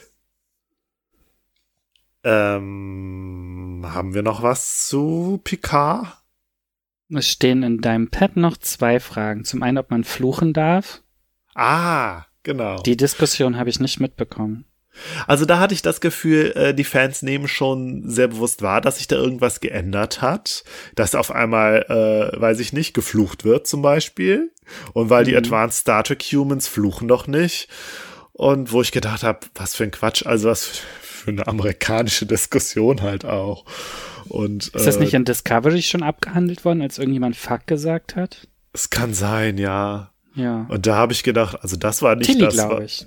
Ja, das war nicht das, was mich gestört hat. Mich war ja der fehlende Space Communism, äh, hat, der hat mich gestört. Ja, ja. Ja. Aber man sah ja irgendwie auch so andere Welten. Also das war für mich so ein bisschen dieses Star Warsige. Vielleicht hat es mich deswegen Hm. nicht so gestört. Also auch diese äh, Casino-Welt oder so, in der sie zum ersten Mal auf Seven of Nine gestoßen sind dann. Ähm, das war ja auch ganz klar irgendwie so, ein, so eine Geldmachbude. Das kann eigentlich Ja, nicht das Föderation ja okay. gewesen sein. Also ich Ja. meine, es gibt ja auch äh, eine Welt außerhalb der Föderation oder es gibt halt irgendwie so die, die Grenzbereiche der Föderation. Ich meine, Genau. bei, bei Star Wars ist das ja ähnlich. Aber da, wie da so eine Föderation. Star Wars dann scheint fast nur aus Grenzbereichen zu bestehen. ja, das aber- stimmt, ja. Ja. Und ich meine, das ist ja auch das, was, was Quark auch immer thematisiert, wenn er über die Föderation redet. Ja, stimmt. So, Ja. Das hat mich auch viel mehr interessiert. Also, ja. Guck, bei Aber Quark, ich- überhaupt bei, bei, also ich glaube, ein großer Teil der, de, des Appeals von DS9 liegt daran, dass, dass da halt regelmäßig mit dieser Utopie gebrochen wird, ja. Hm. Ja. Ich glaube, bei mir war es auch so ein bisschen die, die enttäuschte Erwartung äh, Mhm. mit Picard. Jetzt sehen wir endlich wieder in die Zukunft. Jetzt haben wir also nicht so eine Retrotopie, ja, wie Mhm. bei äh, wie bei Discovery, wo immer nur in die Vergangenheit, in die gute alte Zeit Ja. irgendwie zurückgeguckt wird, sondern wir gehen jetzt mal in die Zukunft. Und da habe ich die ist halt dann gedacht, noch boah, besser, oder wie? ja, oder das ist irgendwie was Neues. Ich sehe hier was Neues. Ich sehe eine noch spacigere Zukunftszukunft und so. Und dann ist es halt aber so ein, so ein trauriger Abgesang. Hm. Aber halt Na, irgendwie Teile, so. Teile waren ja irgendwie auch zukünftige. Also ich hatte schon diesen futuristischen, also gerade die ganzen UIs, die Benutzung der Computer oder so, diese Beam-Tore eben, das, das, das so technische Sachen. Und ja, gleichzeitig ist die, die gesellschaftliche Realität irgendwie scheinbar einen Schritt zurückgegangen oder so. Hm. Hm, Vielleicht wird uns das ja in, in der Staffel, in der zweiten Staffel noch erklärt. Ja, ich bin auf jeden Fall gespannt auf die Ja. zweite. Ja, ich auch. Ich, ich gucke mir aber auch gern zehn Folgen Pizzabacken an. Ich habe da kein Problem mit. also, ja. Crusher würde ich gerne wiedersehen. Dr. Crusher oder Wesley Crusher? Beide. Ja, Dr. was- Wesley Crusher. Sternenkind und äh, Arzt im, weiß ich nicht, eigene Serie wieder. Wie heißt Der das? Gein, Institut? Geinen soll ja auf jeden. Fall wiederkommen. Ne? Geinen soll wiederkommen? Ja. Ja. Stimmt. Die haben ja gesprochen bei The View, ja. glaube ich, war das, ne? Ja, cool. Ja, das wäre cool. Oder Dr. Pulaski würde ich auch gern wiedersehen. Auf gar keinen Fall. Du ärgerst mich doch nur. Nein, ich wusste gar nicht, dass du die so hast. Ich hasse Catherine Pulaski. Oh Mann. Ähm, ich wollte noch irgendwas sagen. Ach so, die, ähm, also eine Sache, die mich noch genervt hat, die fast schon camp war, ist, äh, als sie über den Geheimdienst sprechen und dann so, der Tal Shia? Nein, nicht der Tal Shia. Es gibt doch einen geheimeren Oh, Geheimdienst. ja. Und das, und da dachte ich echt so, aber der Tal Shia ist schon der geheimste Geheimdienst von allen Geheimdiensten. Ja. Selbst geheimer als der Obsidianische Orden. Und dann Ja. wird noch einer erfunden, der da noch drunter liegt. Ja, ich meine, wir haben ja jetzt etabliert, die äh, Föderation hat einen, geheim, einen geheimeren Geheimdienst als der Geheimdienst. Und dann müssen Ja. die Romulaner das natürlich auch haben. Nur, dass der noch geheimer ist als die Sektion 31. Ja. Und, Mir kann ähm, übrigens nach Discovery keiner mehr erzählen, dass die Sektion 31 in irgendeiner Weise geheim wäre, so sehr wie die ständig, ständig in Erscheinung tritt und eine ganze eigene Flotte hat und so. Ja, es ist ein, ein sehr offenes Geheimnis vielleicht. ähm, ich habe auch schon wieder vergessen, wie er hieß. Mist. Ich fand das Wer Wort denn? so schön. Ach so, der Jadwasch. Jadwasch, genau. Ja. Ich, ich dachte nämlich die ganze Zeit, das klingt so tschechisch. Ich liebe das Wort. Jadwasch. Richtig. Jetzt sollen wir eine kleine Pause machen, bevor wir Ja. äh, noch ein bisschen über die Orville reden. Das machen wir.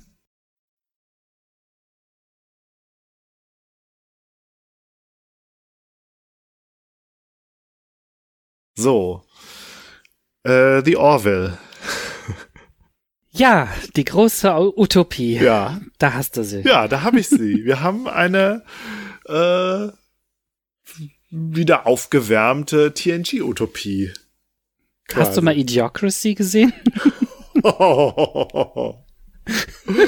Wieso? Fällt mir da ein. Nur weil die, weil die äh. Personen genauso albern sind. Wie bei äh, The Orville. Ja, es ist, ähm, hm. aber es ist doch keine Utopie. Äh, die Union. Die Gesellschaft ist aber eine Utopie.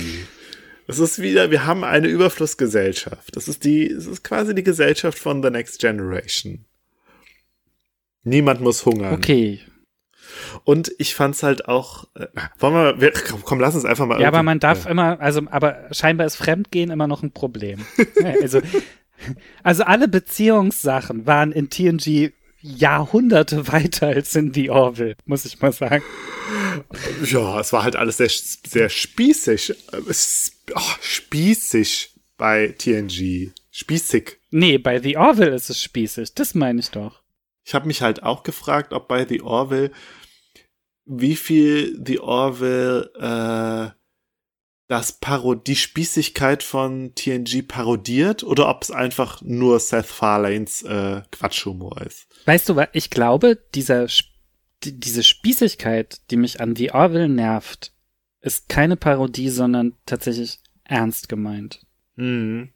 Ist es halt sein. Und das ist das, was mich an The Orville stört. Also, also der ernst gemeinte Humor quasi von Seth Mac MacFarlane. nee, nicht der Humor, sondern die Geschichten, die da eigentlich drunter stecken. Also, ich weiß nicht, The Orville hat so viele Ebenen. Also erstmal sieht es aus wie TNG. Ja. Es könnte quasi eine Star Wenn Trek jemand Serie sein. die Kostüme gemacht hätte, der nur Primärfarben kennt. Grün ist keine Primärfarbe. Ja, okay, aber das ist, sind die vier Farben von äh, Simon oder so. Says Simon, Simon Says, ne? Wie heißt dieses Musikspiel, wo man drauf rumkloppen muss? Oder die vier Farben von Twister. Google? oder Ja. So. Aber ich glaube, sie haben doch Also, und das grün statt gelb. ist zum Weglaufen. Ja, natürlich. Das ist ja auch CGI. Also, klar. ja, wenn es nicht CGI ist, dann ist es Ikea. so. Ja, das war bei Furchtbar. Picard ja wohl auch angeblich. Ja, sollen wir mal ganz kurz sagen, was, äh, was The Orville macht. Also wir wissen ja schon, es ist eine äh, Hommage, eine doppelte Arsch von TNG.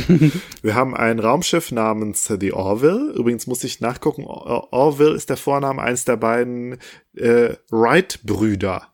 Wilbur und Orville Wright. Ah. Ich habe immer am Anfang immer Okay, gedacht, Orwell, Orville, wegen ja. George Orwell. Das ergibt ja keinen Sinn.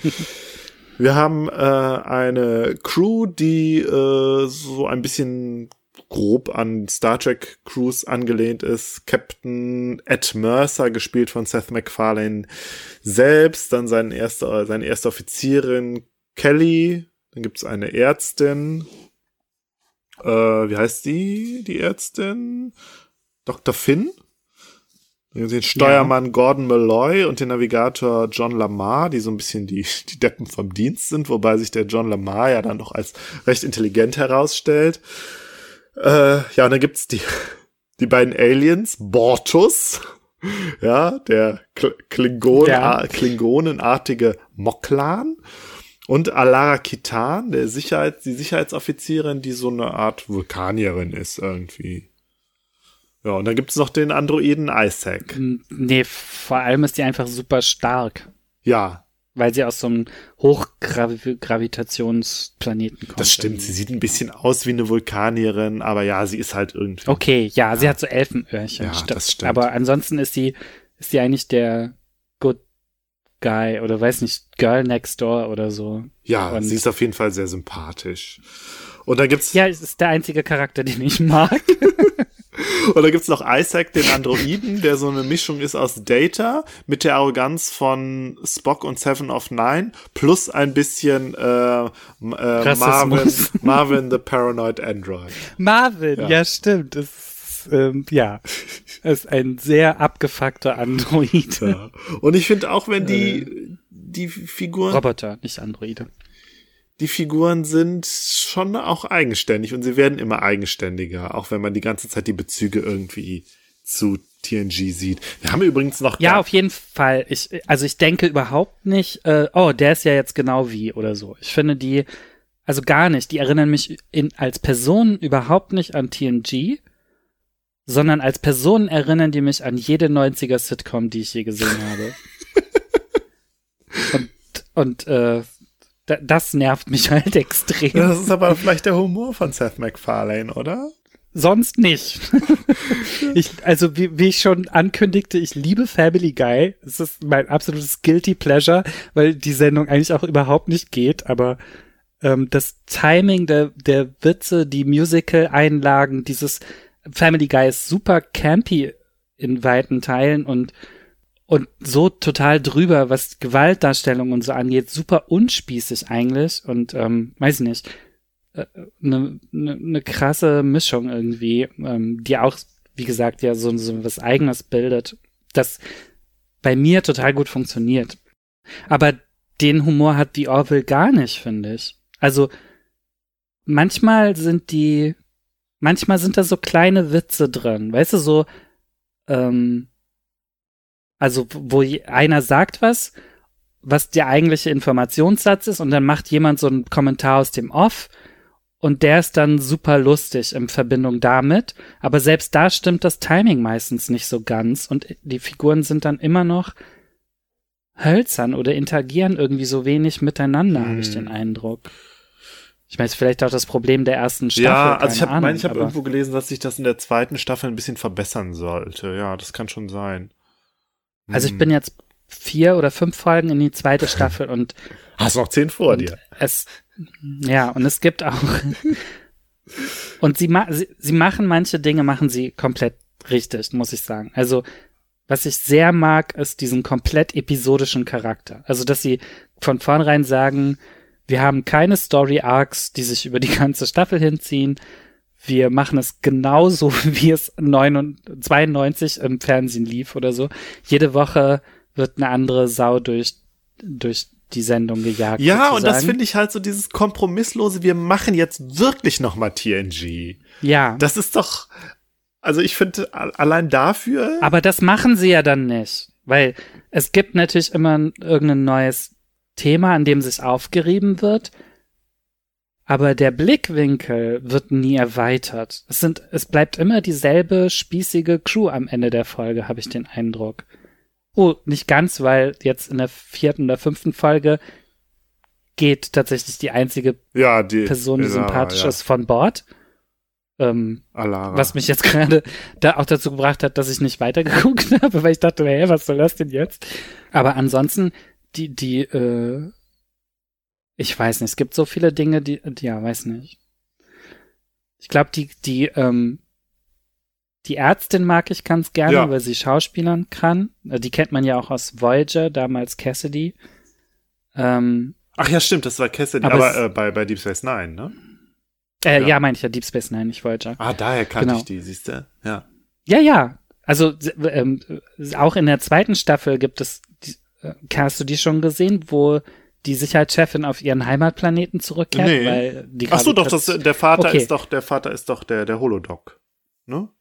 Ja, beide, also genau, beide Väter. Der eine ist Robert Picardo und der andere ist ähm, ähm, Phlox aus Hat sie Enterprise. Das zwei sind die Väter? beiden Ach Ärzte. so, okay. Nein, dieses andere Pärchen, was dann eindringt. Okay, nee, da war ich noch nicht, da war ich noch nicht. Ja, stimmt, Flock. Also beide, beide, beide männlichen Gastrollen sind quasi äh, Darsteller aus Enterprise beziehungsweise Voyager. ja, die Beides Verknüpfungen Ärzte. mit Star Trek sind sowieso recht eng. Ich glaube, weil einige Star Trek-Produzenten, Genau. äh, der Bren Braga zum Beispiel ist da irgendwie Ah, beteiligt. okay. Mhm. Jonathan Frakes und hier äh, der äh, Schauspieler von dem Paris haben, glaube ich, auch mal Regie geführt. Ah. Und, ja. Ja, und es ist interessant. Okay. Es ist halt schon, äh, es ist einfach Fanfiction. Und das ja, schon. ist, Aber kommt auch, kommt auch von Herzen von Seth MacFarlane.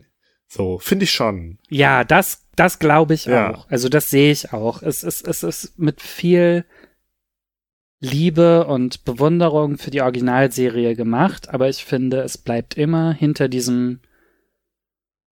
Es ist halt immer so, so, äh, so engstirnig amerikanisch am Ende. Ja. so. Also Nils, ja, auf jeden Fall. Also ich meine, mir geht's jetzt auch, glaube ich, gerade nur darum, ähm, zu sagen, die Serie hat hat irgendwas, was mir gefällt, auch wenn sie natürlich absoluter Quatsch ist. also sie ist teilweise ja auch wirklich problematisch. Wir werden gleich noch über Bortus reden. Aber ähm, ich finde es halt so faszinierend, dass diese, Se- also dass äh, Star Trek ähm,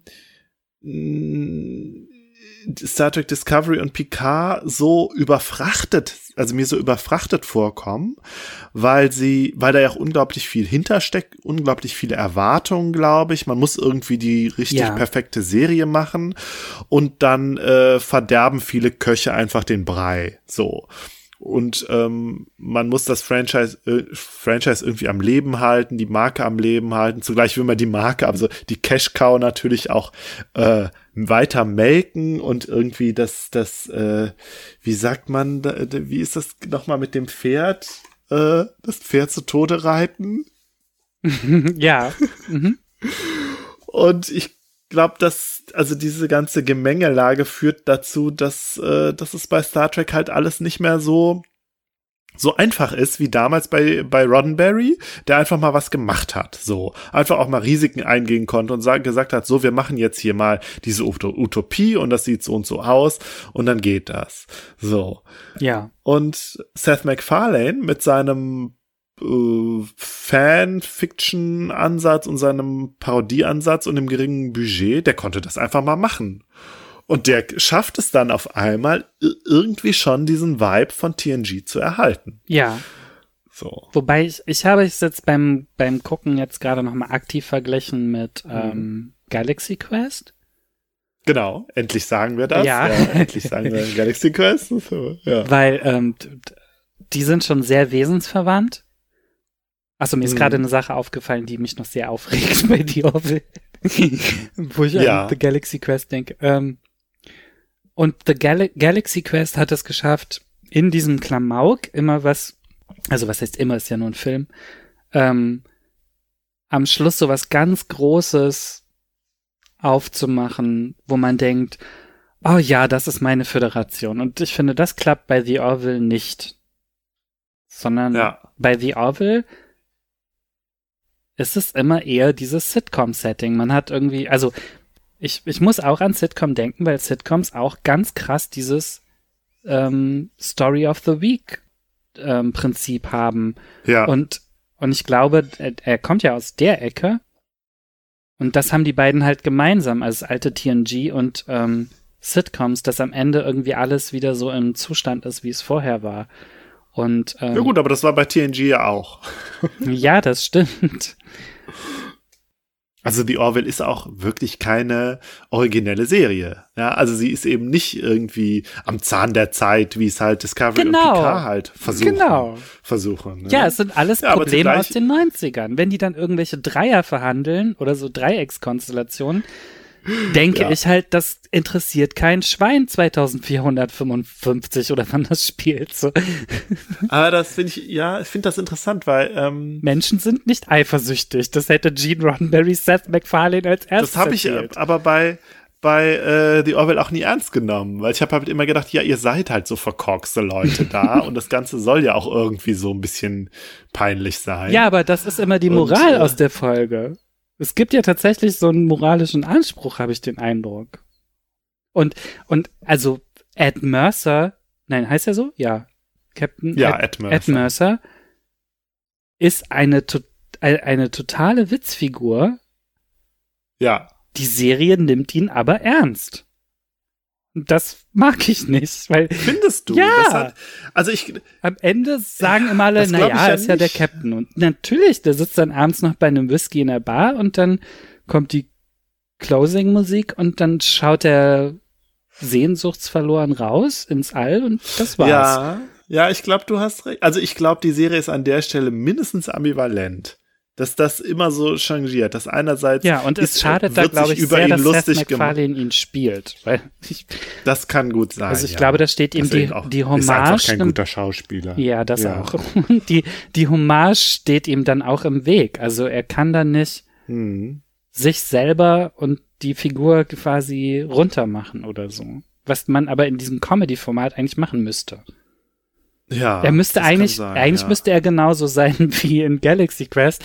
So ein Typ, bei dem alle die Augen verdrehen, außer die allernaivsten Aliens oder so. Ja, aber dann hätte, dann wäre die Serie vielleicht auch schnell vorbei, weil dann wäre es halt nur eine Comedy-Serie. Ha. Ja, Also die Serie macht ja auch Science-Fic- Science-Fiction-technisch nichts Neues und auch nichts Interessantes. Sie macht einfach, sie dreht einfach TNG neu nach. Ja. So. Aber ich finde das, ich finde interessant, dass dieses, dass dieses. also es gab ähm, jetzt zwei oder drei Folgen, die fand ich, also jetzt von denen, die ich jetzt neu gesehen habe oder so, die fand ich wirklich gut. Aber wenn sie gut waren, dann nur, weil sie eben genau dasselbe Gefühl in mir erzeugen, was die besten TNG-Folgen erzeugen. Irgendwie, wo es dann wirklich um die großen Fragen geht, irgendwie Ja. Menschlichkeit oder sich aufopfern oder so, solche wirklich idealistischen Dinge oder so. Manchmal machen die das ja. Hm. Ähm, ich versuche mal einen theoretischen Bogen zu schlagen. Mhm. Vielleicht wird's, ist es jetzt ein bisschen, äh, wie sagt man, übers Knie gebrochen. Aber ich habe äh, letztens ein Buch gelesen von Mark Fisher, heißt er. Das ist so ein, so ein äh, marxistischer Pop-Theoretiker gewesen. Mhm. Ähm, der hat ein Buch geschrieben und da diesen Begriff der Ontology geprägt, der jetzt auch so ein bisschen, also Ontology ist, kommt ursprünglich von Derrida und ist halt so ein Wortspiel aus von Ontologie und Haunting, also so Spuken. Mhm. Und äh, ich finde so ganz klar macht der Mark Fischer das jetzt auch nicht, was das jetzt genau bedeutet, aber äh, was er so beschreibt, ist so eine Art von Nostalgie, ähm, aber grenzt äh, Nostalgie eben von diesem, also dieser Begriff der Ontology von diesem Nostalgiebegriff, wie er so hinlänglich äh, äh, bekannt ist, ab so. Also wenn Nostalgie also was Regressives ist, also wir, wir denken uns an die gute alte Zeit zurück, aber dann war die Zeit die gute alte Zeit eigentlich gar nicht gut, sondern repressiv so. Ja. Und wir verharren irgendwie an diesem Gedanken daran. Und ich glaube, das findet man ja wirklich zuhauf in der Popkultur. Ist dieser Ontology-Begriff ja eher so, ja, äh, wir denken an die Zeit zurück, an der es vielleicht tatsächlich besser war und an Mhm. der es in den, also ganz konkret in den 70er, 80er Jahren äh, pro, äh, prä-Neoliberalismus, also vor allen Dingen dann die 70er Jahre, wo, wo es in der Popkultur und überhaupt in der Kultur einfach noch äh, mehr Möglichkeiten gab, wo die Leute Mhm. sich austoben konnten tatsächlich. Ja, weil sie ganz konkret auch irgendwie keine finanziellen Sorgen hatten und so, weil es einen funktionierenden Sozialstaat gab. Und da musste ich dran denken, ja, so ähnlich ist es doch auch bei Star Trek, ja, der, und wie ich eben schon meinte, der Roddenberry konnte sich ja noch austoben. Ja, Ja. und jetzt, jetzt heutzutage muss halt, äh, wird, muss halt viel mehr eben auf das Geld geguckt werden und es dürfen keine Risiken eingegangen werden. Es darf, darf sich nicht mehr ausgetobt werden. Ja. So. Und ähm, ja, vielleicht habe ich gedacht, Jedenfalls nicht in ist, den ist, äh, Dimensionen, in denen Star Trek jetzt funktioniert, ja. Genau. Und äh, mit diesem Ontology-Phänomen meint er eben äh, popkulturelle Produktionen der heutigen Zeit, die sich eben, die diesem Geist eben von damals, wo es halt noch die ganzen Möglichkeiten gab, ja, Mhm. wo es noch eine Zukunft gab irgendwie, wo noch eine Zukunft gedacht werden konnte, wo noch Utopien gedacht werden konnten. Also so, äh, ähm, also kulturelle Produktionen, die dem irgendwie so nachspüren, Mhm. dieser tatsächlich guten alten Zeit. Und aber dann da auch nicht drauf, drauf mit dem Blick nicht drauf verharren, sondern äh, die Möglichkeiten bewahren und weitertragen wollen und eben nicht sich äh, nicht quasi sich nicht aufgeben. Mhm. So und ähm, ich glaube, es ist tatsächlich ein bisschen übers Knie gebrochen, jetzt äh, die Orwell damit zu vergleichen, aber ein bisschen in die Richtung geht es schon. Also zumindest wird ja äh, der äh, dieses ja die eben um es jetzt noch mal zu sagen, die Utopie von Roddenberry wird hier konserviert. So und ähm, es wird, sie wird ehrlich gesagt ja nicht weitergedacht, ja, es wird ja nichts Neues gemacht, aber äh, allein das, ja, das würde ich, äh, würde ich die Orwell schon auf jeden Fall zugute halten. Mhm. Wobei die Union schon seltsam unerklärt bleibt, oder? Also Ja, aber wurde die, ja, in erster Linie scheint das ein jetzt ein Arbeitgeber zu sein. Und dann hat es so ein bisschen die Ja, Office-Humor oder so. Ja, war die Föderation ja auch zum größten Teil. Ein Arbeitgeber. Ja. Und unerklärt. Aber jetzt Und unerklärt, widerspreche ich mich vielleicht selber ein bisschen, ja. Ähm, ähm, meine kleine Fürsprache für die Orwell. Also ja, ich verstehe, was du meinst, aber ich ähm, Mhm. würde tatsächlich argumentieren, dass er hinter Roddenberry zurückbleibt. Also dass er sich Roddenberry sowas wünscht, aber dass er tatsächlich, was die Utopien angeht, irgendwie sehr zahm bleibt. Also Ja, weil er ja auch nichts Neues macht und Nee, tatsächlich auch genau. nur ein Abklatsch von Roddenberry ist. Ja. Ja. Gut, ja.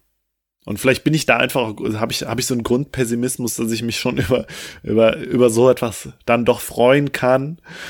Und äh, während ich mich da in, an anderer Seite mehr über Picard halt aufrege, die sich da verabschieden. Aber ja, vermutlich hast du, hast du recht und es ist halt auch einfach nichts, nichts Besonderes sozusagen, was, was uns die Orwell hier zeigt. Ähm, warst du eigentlich mit deinem Rant schon fertig über die Orwell? Oder sollen wir jetzt beide mal einstimmen äh, in einen Rant über die Verhandlungen von LGBT in dieser Serie? ja. Ähm, ich war fertig mit meinem generellen Run Gut. über die Orwell. Wir können jetzt spezifischer werden. Also wir haben ja Bortus, jeden äh, Moklan, der äh, ja so aussieht wie ein Klingone. Und die Spezies der Moklan besteht nur aus Männern. Ja. Dementsprechend lebt äh, Bortus in einer monogamen Zweierbeziehung mit seinem Freund K K Kai? Kai Kleiden, Kleiden, Kleiden, Genau. genau. Ja. Und sie beiden führen so ein richtig spießiges, schwules Eheleben. Ja. Und man muss dazu sagen, die beiden Schauspieler sind auch schwarz, fand ich auch nochmal interessant, so. Also ja, im da habe ich auch drüber nachgedacht. Das ist wieder Nicht nur homophobe, sondern auch rassistische Anklänge hier. Mhm. Das schwule, schwarze, schwarze Spießerpaar. Äh, Ja, und es wird halt schon aus den Vollen geschöpft irgendwie, ne, was die vermeintliche äh, Lustigkeit äh, eines schwulen, Spa schwulen schwarzen Spießerpaars Äh, angeht. ja, also mir ist immer nicht ganz klar, ob die Sendung die beiden jetzt liebevoll behandelt oder nicht. das, das changiert immer so ein bisschen. Das changiert, ja, gut, wenn man es, also, ja, also, ja, du hast recht. Also, die werden jetzt, es ist jetzt kein plumper Humor, aber ich finde, man kann es doch durchaus so lesen. Und ich finde vor allen Dingen die eine Folge, wo die beiden dann halt ein Kind kriegen. Mhm. Ja, ich glaube, Bortus legt ein Ei und das Ei ist halt, äh, da schlüpft halt ein Mädchen draus. Und es Genau. gibt halt eigentlich keine Frauen in dieser Gesellschaft und äh, Denkt man. äh, denkt man, ja, ich vielleicht musst du mich da gleich auch korrigieren, aber äh, dann ähm, ist das halt die Diskussion, ja, was machen sie jetzt? Und normalerweise werden die Kinder dann, glaube ich, auch tatsächlich geschlechtsangeglichen Genau. und äh, Also man erfährt dann, dass es doch öfter vorkommt, also als nichts. Mhm. Und aber Mhm. wenn es vorkommt, dann gibt's halt gleich so eine so ein Standardeingriff, bei dem das dann korrigiert wird, sozusagen. und das passiert dann ja auch, weil der Kleiden sich da irgendwie durchsetzt, ne? genau, da gibt's dann so eine Diskussion Ja. zwischen den beiden. Ja. Ja, so. Also diese Serie, die Orwell will uns also sagen, will uns also auf die ähm, Misogynie und Transfeindlichkeit von Schwulen hinweisen. Äh, weiß ich nicht. Ähm, erstmal finde ich das Konzept einer Gesellschaft, die nur ein Geschlecht hat, ganz interessant. Das haben wir übrigens auch bei Terry Pratchett und den Zwergen, falls du dich erinnerst. Äh, da gibt es aber Frauen, oder? Die unterscheiden sich nur phänotypisch nicht von den Männern. Genau, und über die Genau. Frauen wird nicht gesprochen. Genau, und das auch. ähm, ja, äh, weil das, das, also gerade was so Fragen des Geschlechts angeht, war TNG dann ja doch spießiger. Also ich fand es ganz cool, dass das gleich, äh, gleich thematisiert wurde sozusagen in der zweiten Folge. Ähm, aber es war dann irgendwie auch krass, wie ähm, drastisch das dann gemacht wurde. Also dafür, dass es ja eigentlich eine Comedy-Serie ist, mehr oder weniger. Und Das man ist ja nicht ein, nur eine reine Comedy. ja, ist es also das nicht, jetzt- aber, aber das, das ist auch eines der Probleme. Man weiß immer nicht so genau, wo das Ja. anfängt und aufhört. Das ist eine doppelte Arsch. Genau. und das kommt dann tatsächlich in der zweiten Staffel nochmal vor, dass das ähm, jetzt für ähm, Bo- Bort, Bortok? Jetzt weiß ich nur noch Kleiden, aber den Namen vom, vom anderen weiß ich nicht mehr. Bortus. Bortus, so. Bortus. Ähm, äh, dass das ähm, für Bortus ein großes Bortus ist Problem war. pornoabhängig. Genau, das, das kommt dann später nochmal wieder. Das hinterlässt dann tatsächlich Spuren an ihm. Äh, Ich finde es nett, Ja. dass sie das nochmal aufgreifen und dass das jetzt nicht einfach so. Ähm, Das finde ich auch, aber mit dem Schwulen wird dann wieder irgendein Sexquatsch veranstaltet. Dann ist er halt auf einmal pornoabhängig. Und der Ja. ist ja auch so lustig, weil er ist ja eigentlich so ein steifer Spießer. Ja, Und dann ist es halt so lustig, dass er pornoabhängig ist. und dann werden die Portos auch immer krasser. Und dann muss man auf dem, Ja. auf dem Holodeck. Ich finde es nett, dass überhaupt mal kommuniziert wird, dass auf dem Holodeck natürlich hauptsächlich Pornos geguckt werden. Ich- Ja. Sind, bin ich Na gut, das ist bei. Deep Space Nine ist das wird Gut, das ja das auch immer stimmt. ange- Stimmt, bei Deep Space angedeutet, Ja. Ja. Stimmt, aber bei ist der, bei der TNG, bei TNG doch nicht. Die haben doch auch immer nur, äh, Die fahren Ski. die haben immer äh, nur Blümchensex in ihren Quartieren. Gehen Vögel gucken. Ja. genau. Ja. Ähm, Oder, be oder beobachten, wie Züge in Tunnel reinfahren.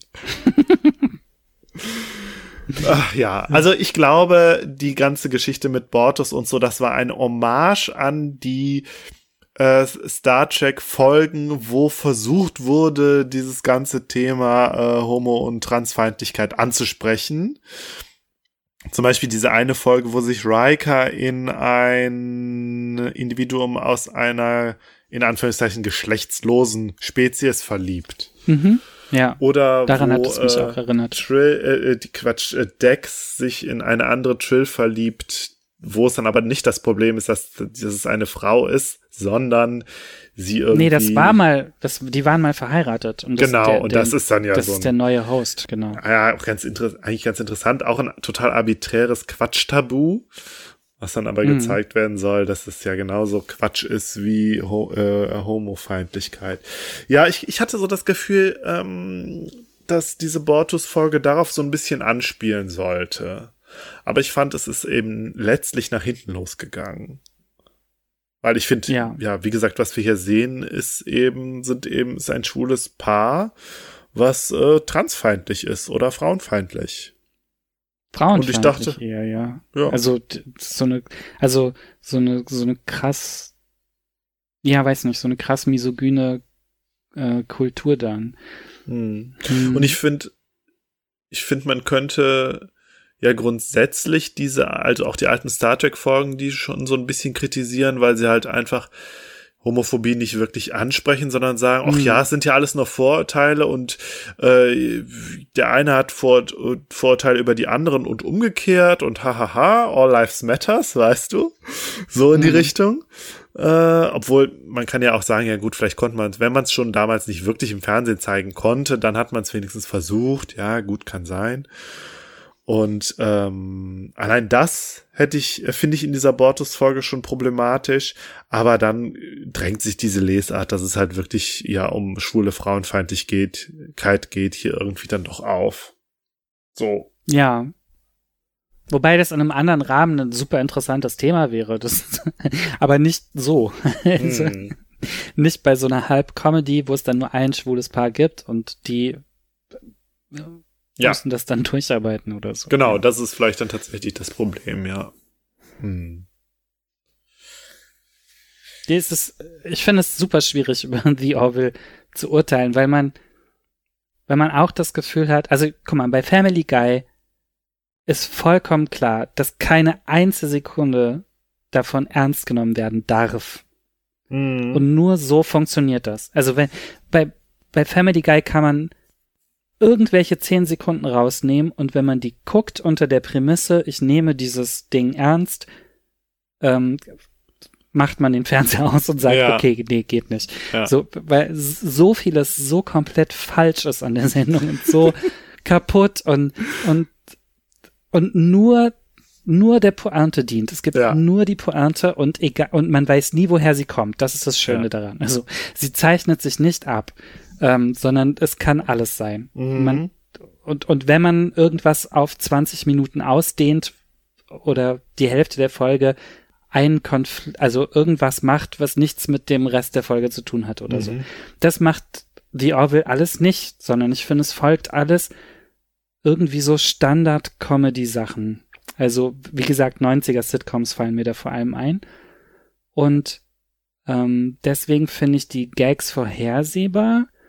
Und deswegen überrascht mich dann aber, also die Gags finde ich dann nicht so lustig und dann gibt es aber Dinge in den Folgen, die ich plötzlich ernst nehmen soll. Weißt du? Es ist nicht, mhm. mir ist nicht, mir wird nicht vermittelt, das hier ist alles albern, sondern es gibt Teile davon, die sind ernst zu nehmen und es gibt Teile davon, die sind albern.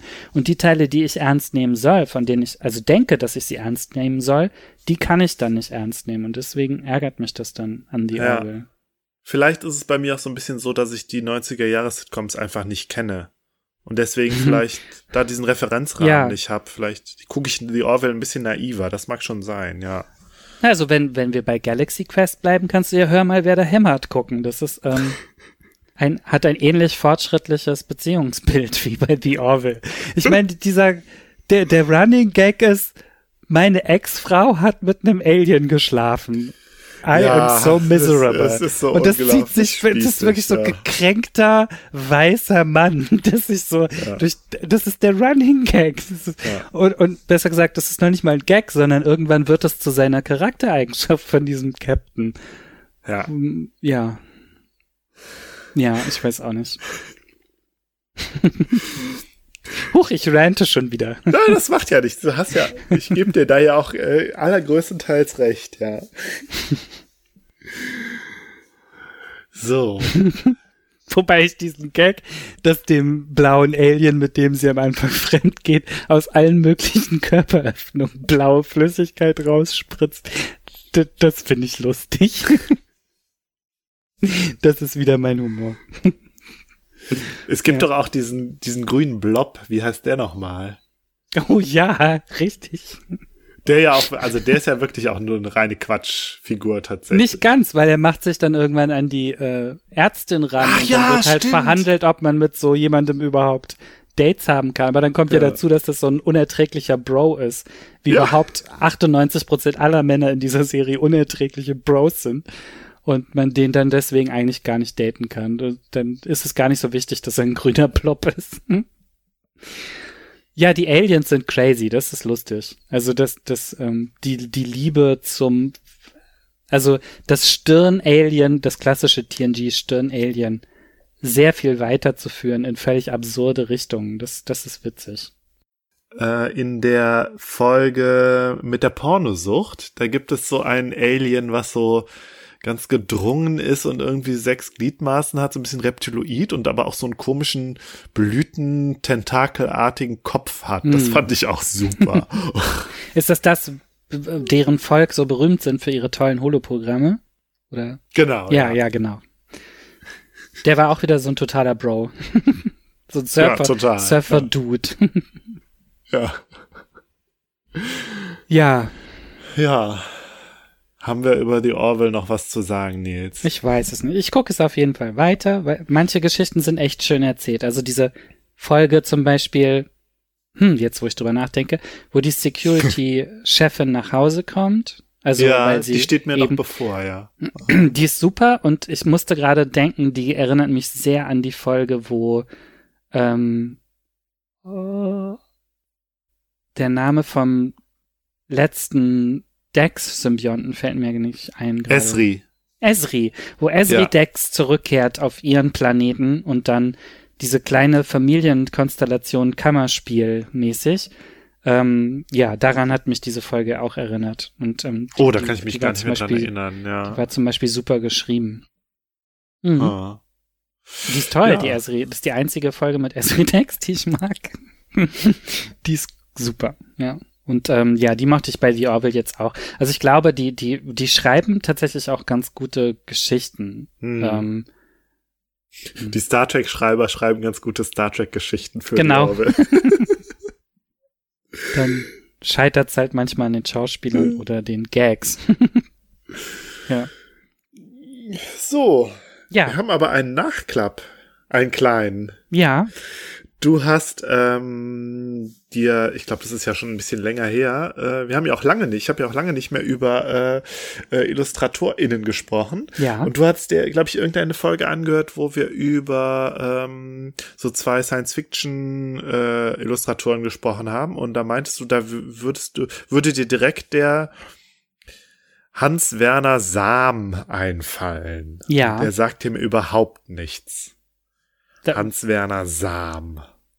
Der sagt dir gar nichts. Der, Der hat mir bis dato gar nichts gesagt. Ich habe jetzt aber mal ein bisschen Informationen über ihn eingeholt. Hans oh, ich bin gespannt. Werner Sam. Weil ich weiß eigentlich 1900 nicht. Entschuldigung.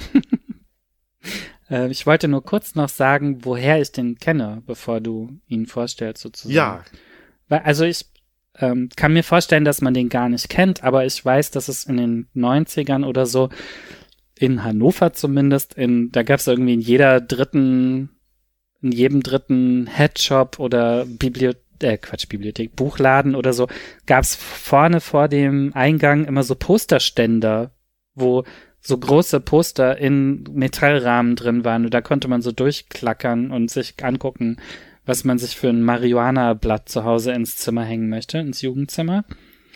Und da war Hans-Werner Sam ein ähm, willkommener Vertreter dazwischen. Der und von, ja, ich habe mir, glaube ich, einzelne Bilder zur Konfirmation gewünscht und dann auch bekommen. Das hing dann als Poster Und die hing dann auch bei dir. Ah, Ja, interessant. ja, ja. Mir sagte der Hat- gar nichts. Und also diese, diese Motive kamen mir schon bekannt vor. Ja. Äh, über die können wir ja auch gleich sprechen, aber der Name sagte mir überhaupt nichts. Also Hans-Werner Sam wurde 1943 in Lodz geboren, in, im heutigen Polen. Die Wikipedia meint, sie müsste unbedingt Litzmannstadt, also den Nazi-Name damals in der Besetzungszeit hinschreiben, weil es ist ja 43, aber die Wikipedia spinnt auch meiner Meinung nach. Wunderbar. Er wuchs im Allgäu auf und Mhm. ist Tief Tiefdruckretoucheur gewesen und auch Dokumentar. Also Mhm. er hat beide Jobs gehabt. und äh, hat schon früh angefangen zu malen und ist aber in den 80ern dann bekannt geworden mit seinen Bildern. Und seine Bilder sind äh, surreale, surrealistische Landschaften vor allen Dingen. Also vor allen Dingen so Gebirge und äh, Höhlen. ganz viel mit Wasserfällen, Höhlen, genau, riesige Höhlen. Und man sieht immer das Licht so reinscheinen von oben, mhm. auch so mit Wolkenformation. Aber dann gibt's halt immer so dieses eine surreale Element. Und das kann dann halt, weiß ich nicht, können irgendwelche riesigen Seifenblasen sein oder es kann irgendwie sein, dass sich die äh, Landschaft als äh, Kulisse darstellt und man so im Hintergrund die das, das Baugerüst sieht. Oder es ist halt irgendwas mit der Größe stimmt da nicht so ganz. Man ja, sieht irgendwas Größe Kleines. ist häufig so ein Kontrast, den er einbaut. Was Kleines im Hintergrund und ähm, ja, also meiner Meinung nach sind diese Bilder ziemlich scheußlich. ja, es ist ganz furchtbarer Kitsch. Auf jeden Fall. Aber mit 15 fand ich das geil. Wegen der Dimension. Ich mochte, die, die, ich mochte diese Dimension. Ja. Also, ich glaube, so also klassisch ist so eine riesige Höhle, wo dann, also man kann die Dimension gar nicht einschätzen, aber dann malt er halt unten noch so eine kleine schiefe Hütte rein, in die, auf dem Boden der Höhle, also oben fällt so Licht rein und dann durch die schiefe Hütte wird einem halt klar gemacht, dass es eine gigantisch große Höhle ist, wie, wie man sie sich ah. eigentlich auf der Welt nicht vorstellen kann. So.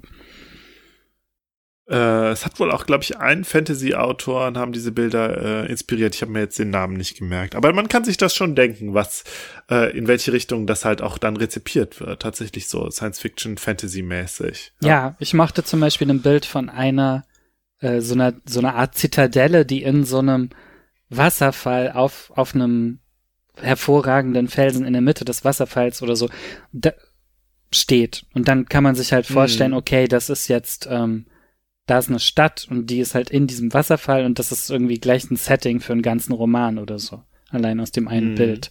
Für sowas mochte ich das. Also das, immer. Ja, ich weiß, was du meinst. Und viele Bilder dieser Art, die man, also die ich sonst auch als kitschig bezeichnen würde, also so fantastische Kunst, äh, evozieren das auch bei mir, aber beim Samen hat das irgendwie, ist das irgendwie nicht passiert. Also der hat so dieses, ja, interessant. Dieses Gefühl, so, oh, da, ich gucke da jetzt in eine faszinierende Welt, gar nicht, irgendwie nicht aus, ausgelöst. Vielleicht. Es ist auch nicht Ahnung. in vielen seiner Bilder so, muss man sagen. Ah. Ah. Ja. Aber ich kann also als mit als 15-Jähriger, äh, also gut, ich habe mir als 18-Jähriger habe ich mir HR Giga an die Wand gehängt. Und ja. wenn ich mit 15 gewesen wäre, hätte ich mir vielleicht auch, äh, wenn ich ihn damals gekannt hätte, hätte ich mir auch bestimmt den Samen an die Wand gehängt. Giga habe ich mir auch mit großer Freude in diesen Buchhandlungen durchgelesen, aber nie gekauft. Ja. ja. gut, eine Folge über Giga steht ja immer noch aus. Die kommt bestimmt ah. auch irgendwann. Ja. Gut, Nils. Ich glaube, wir sind am Ende. Ja. ich äh, danke dir. Das war wie immer eine Freude und äh, man munkelt ja. Wir, wir sprechen demnächst häufiger miteinander. munkelt man das? Munkelt man, ja. ja. Gut, dann vielen Dank und bis bald. Bis bald, Markus. Tschüss.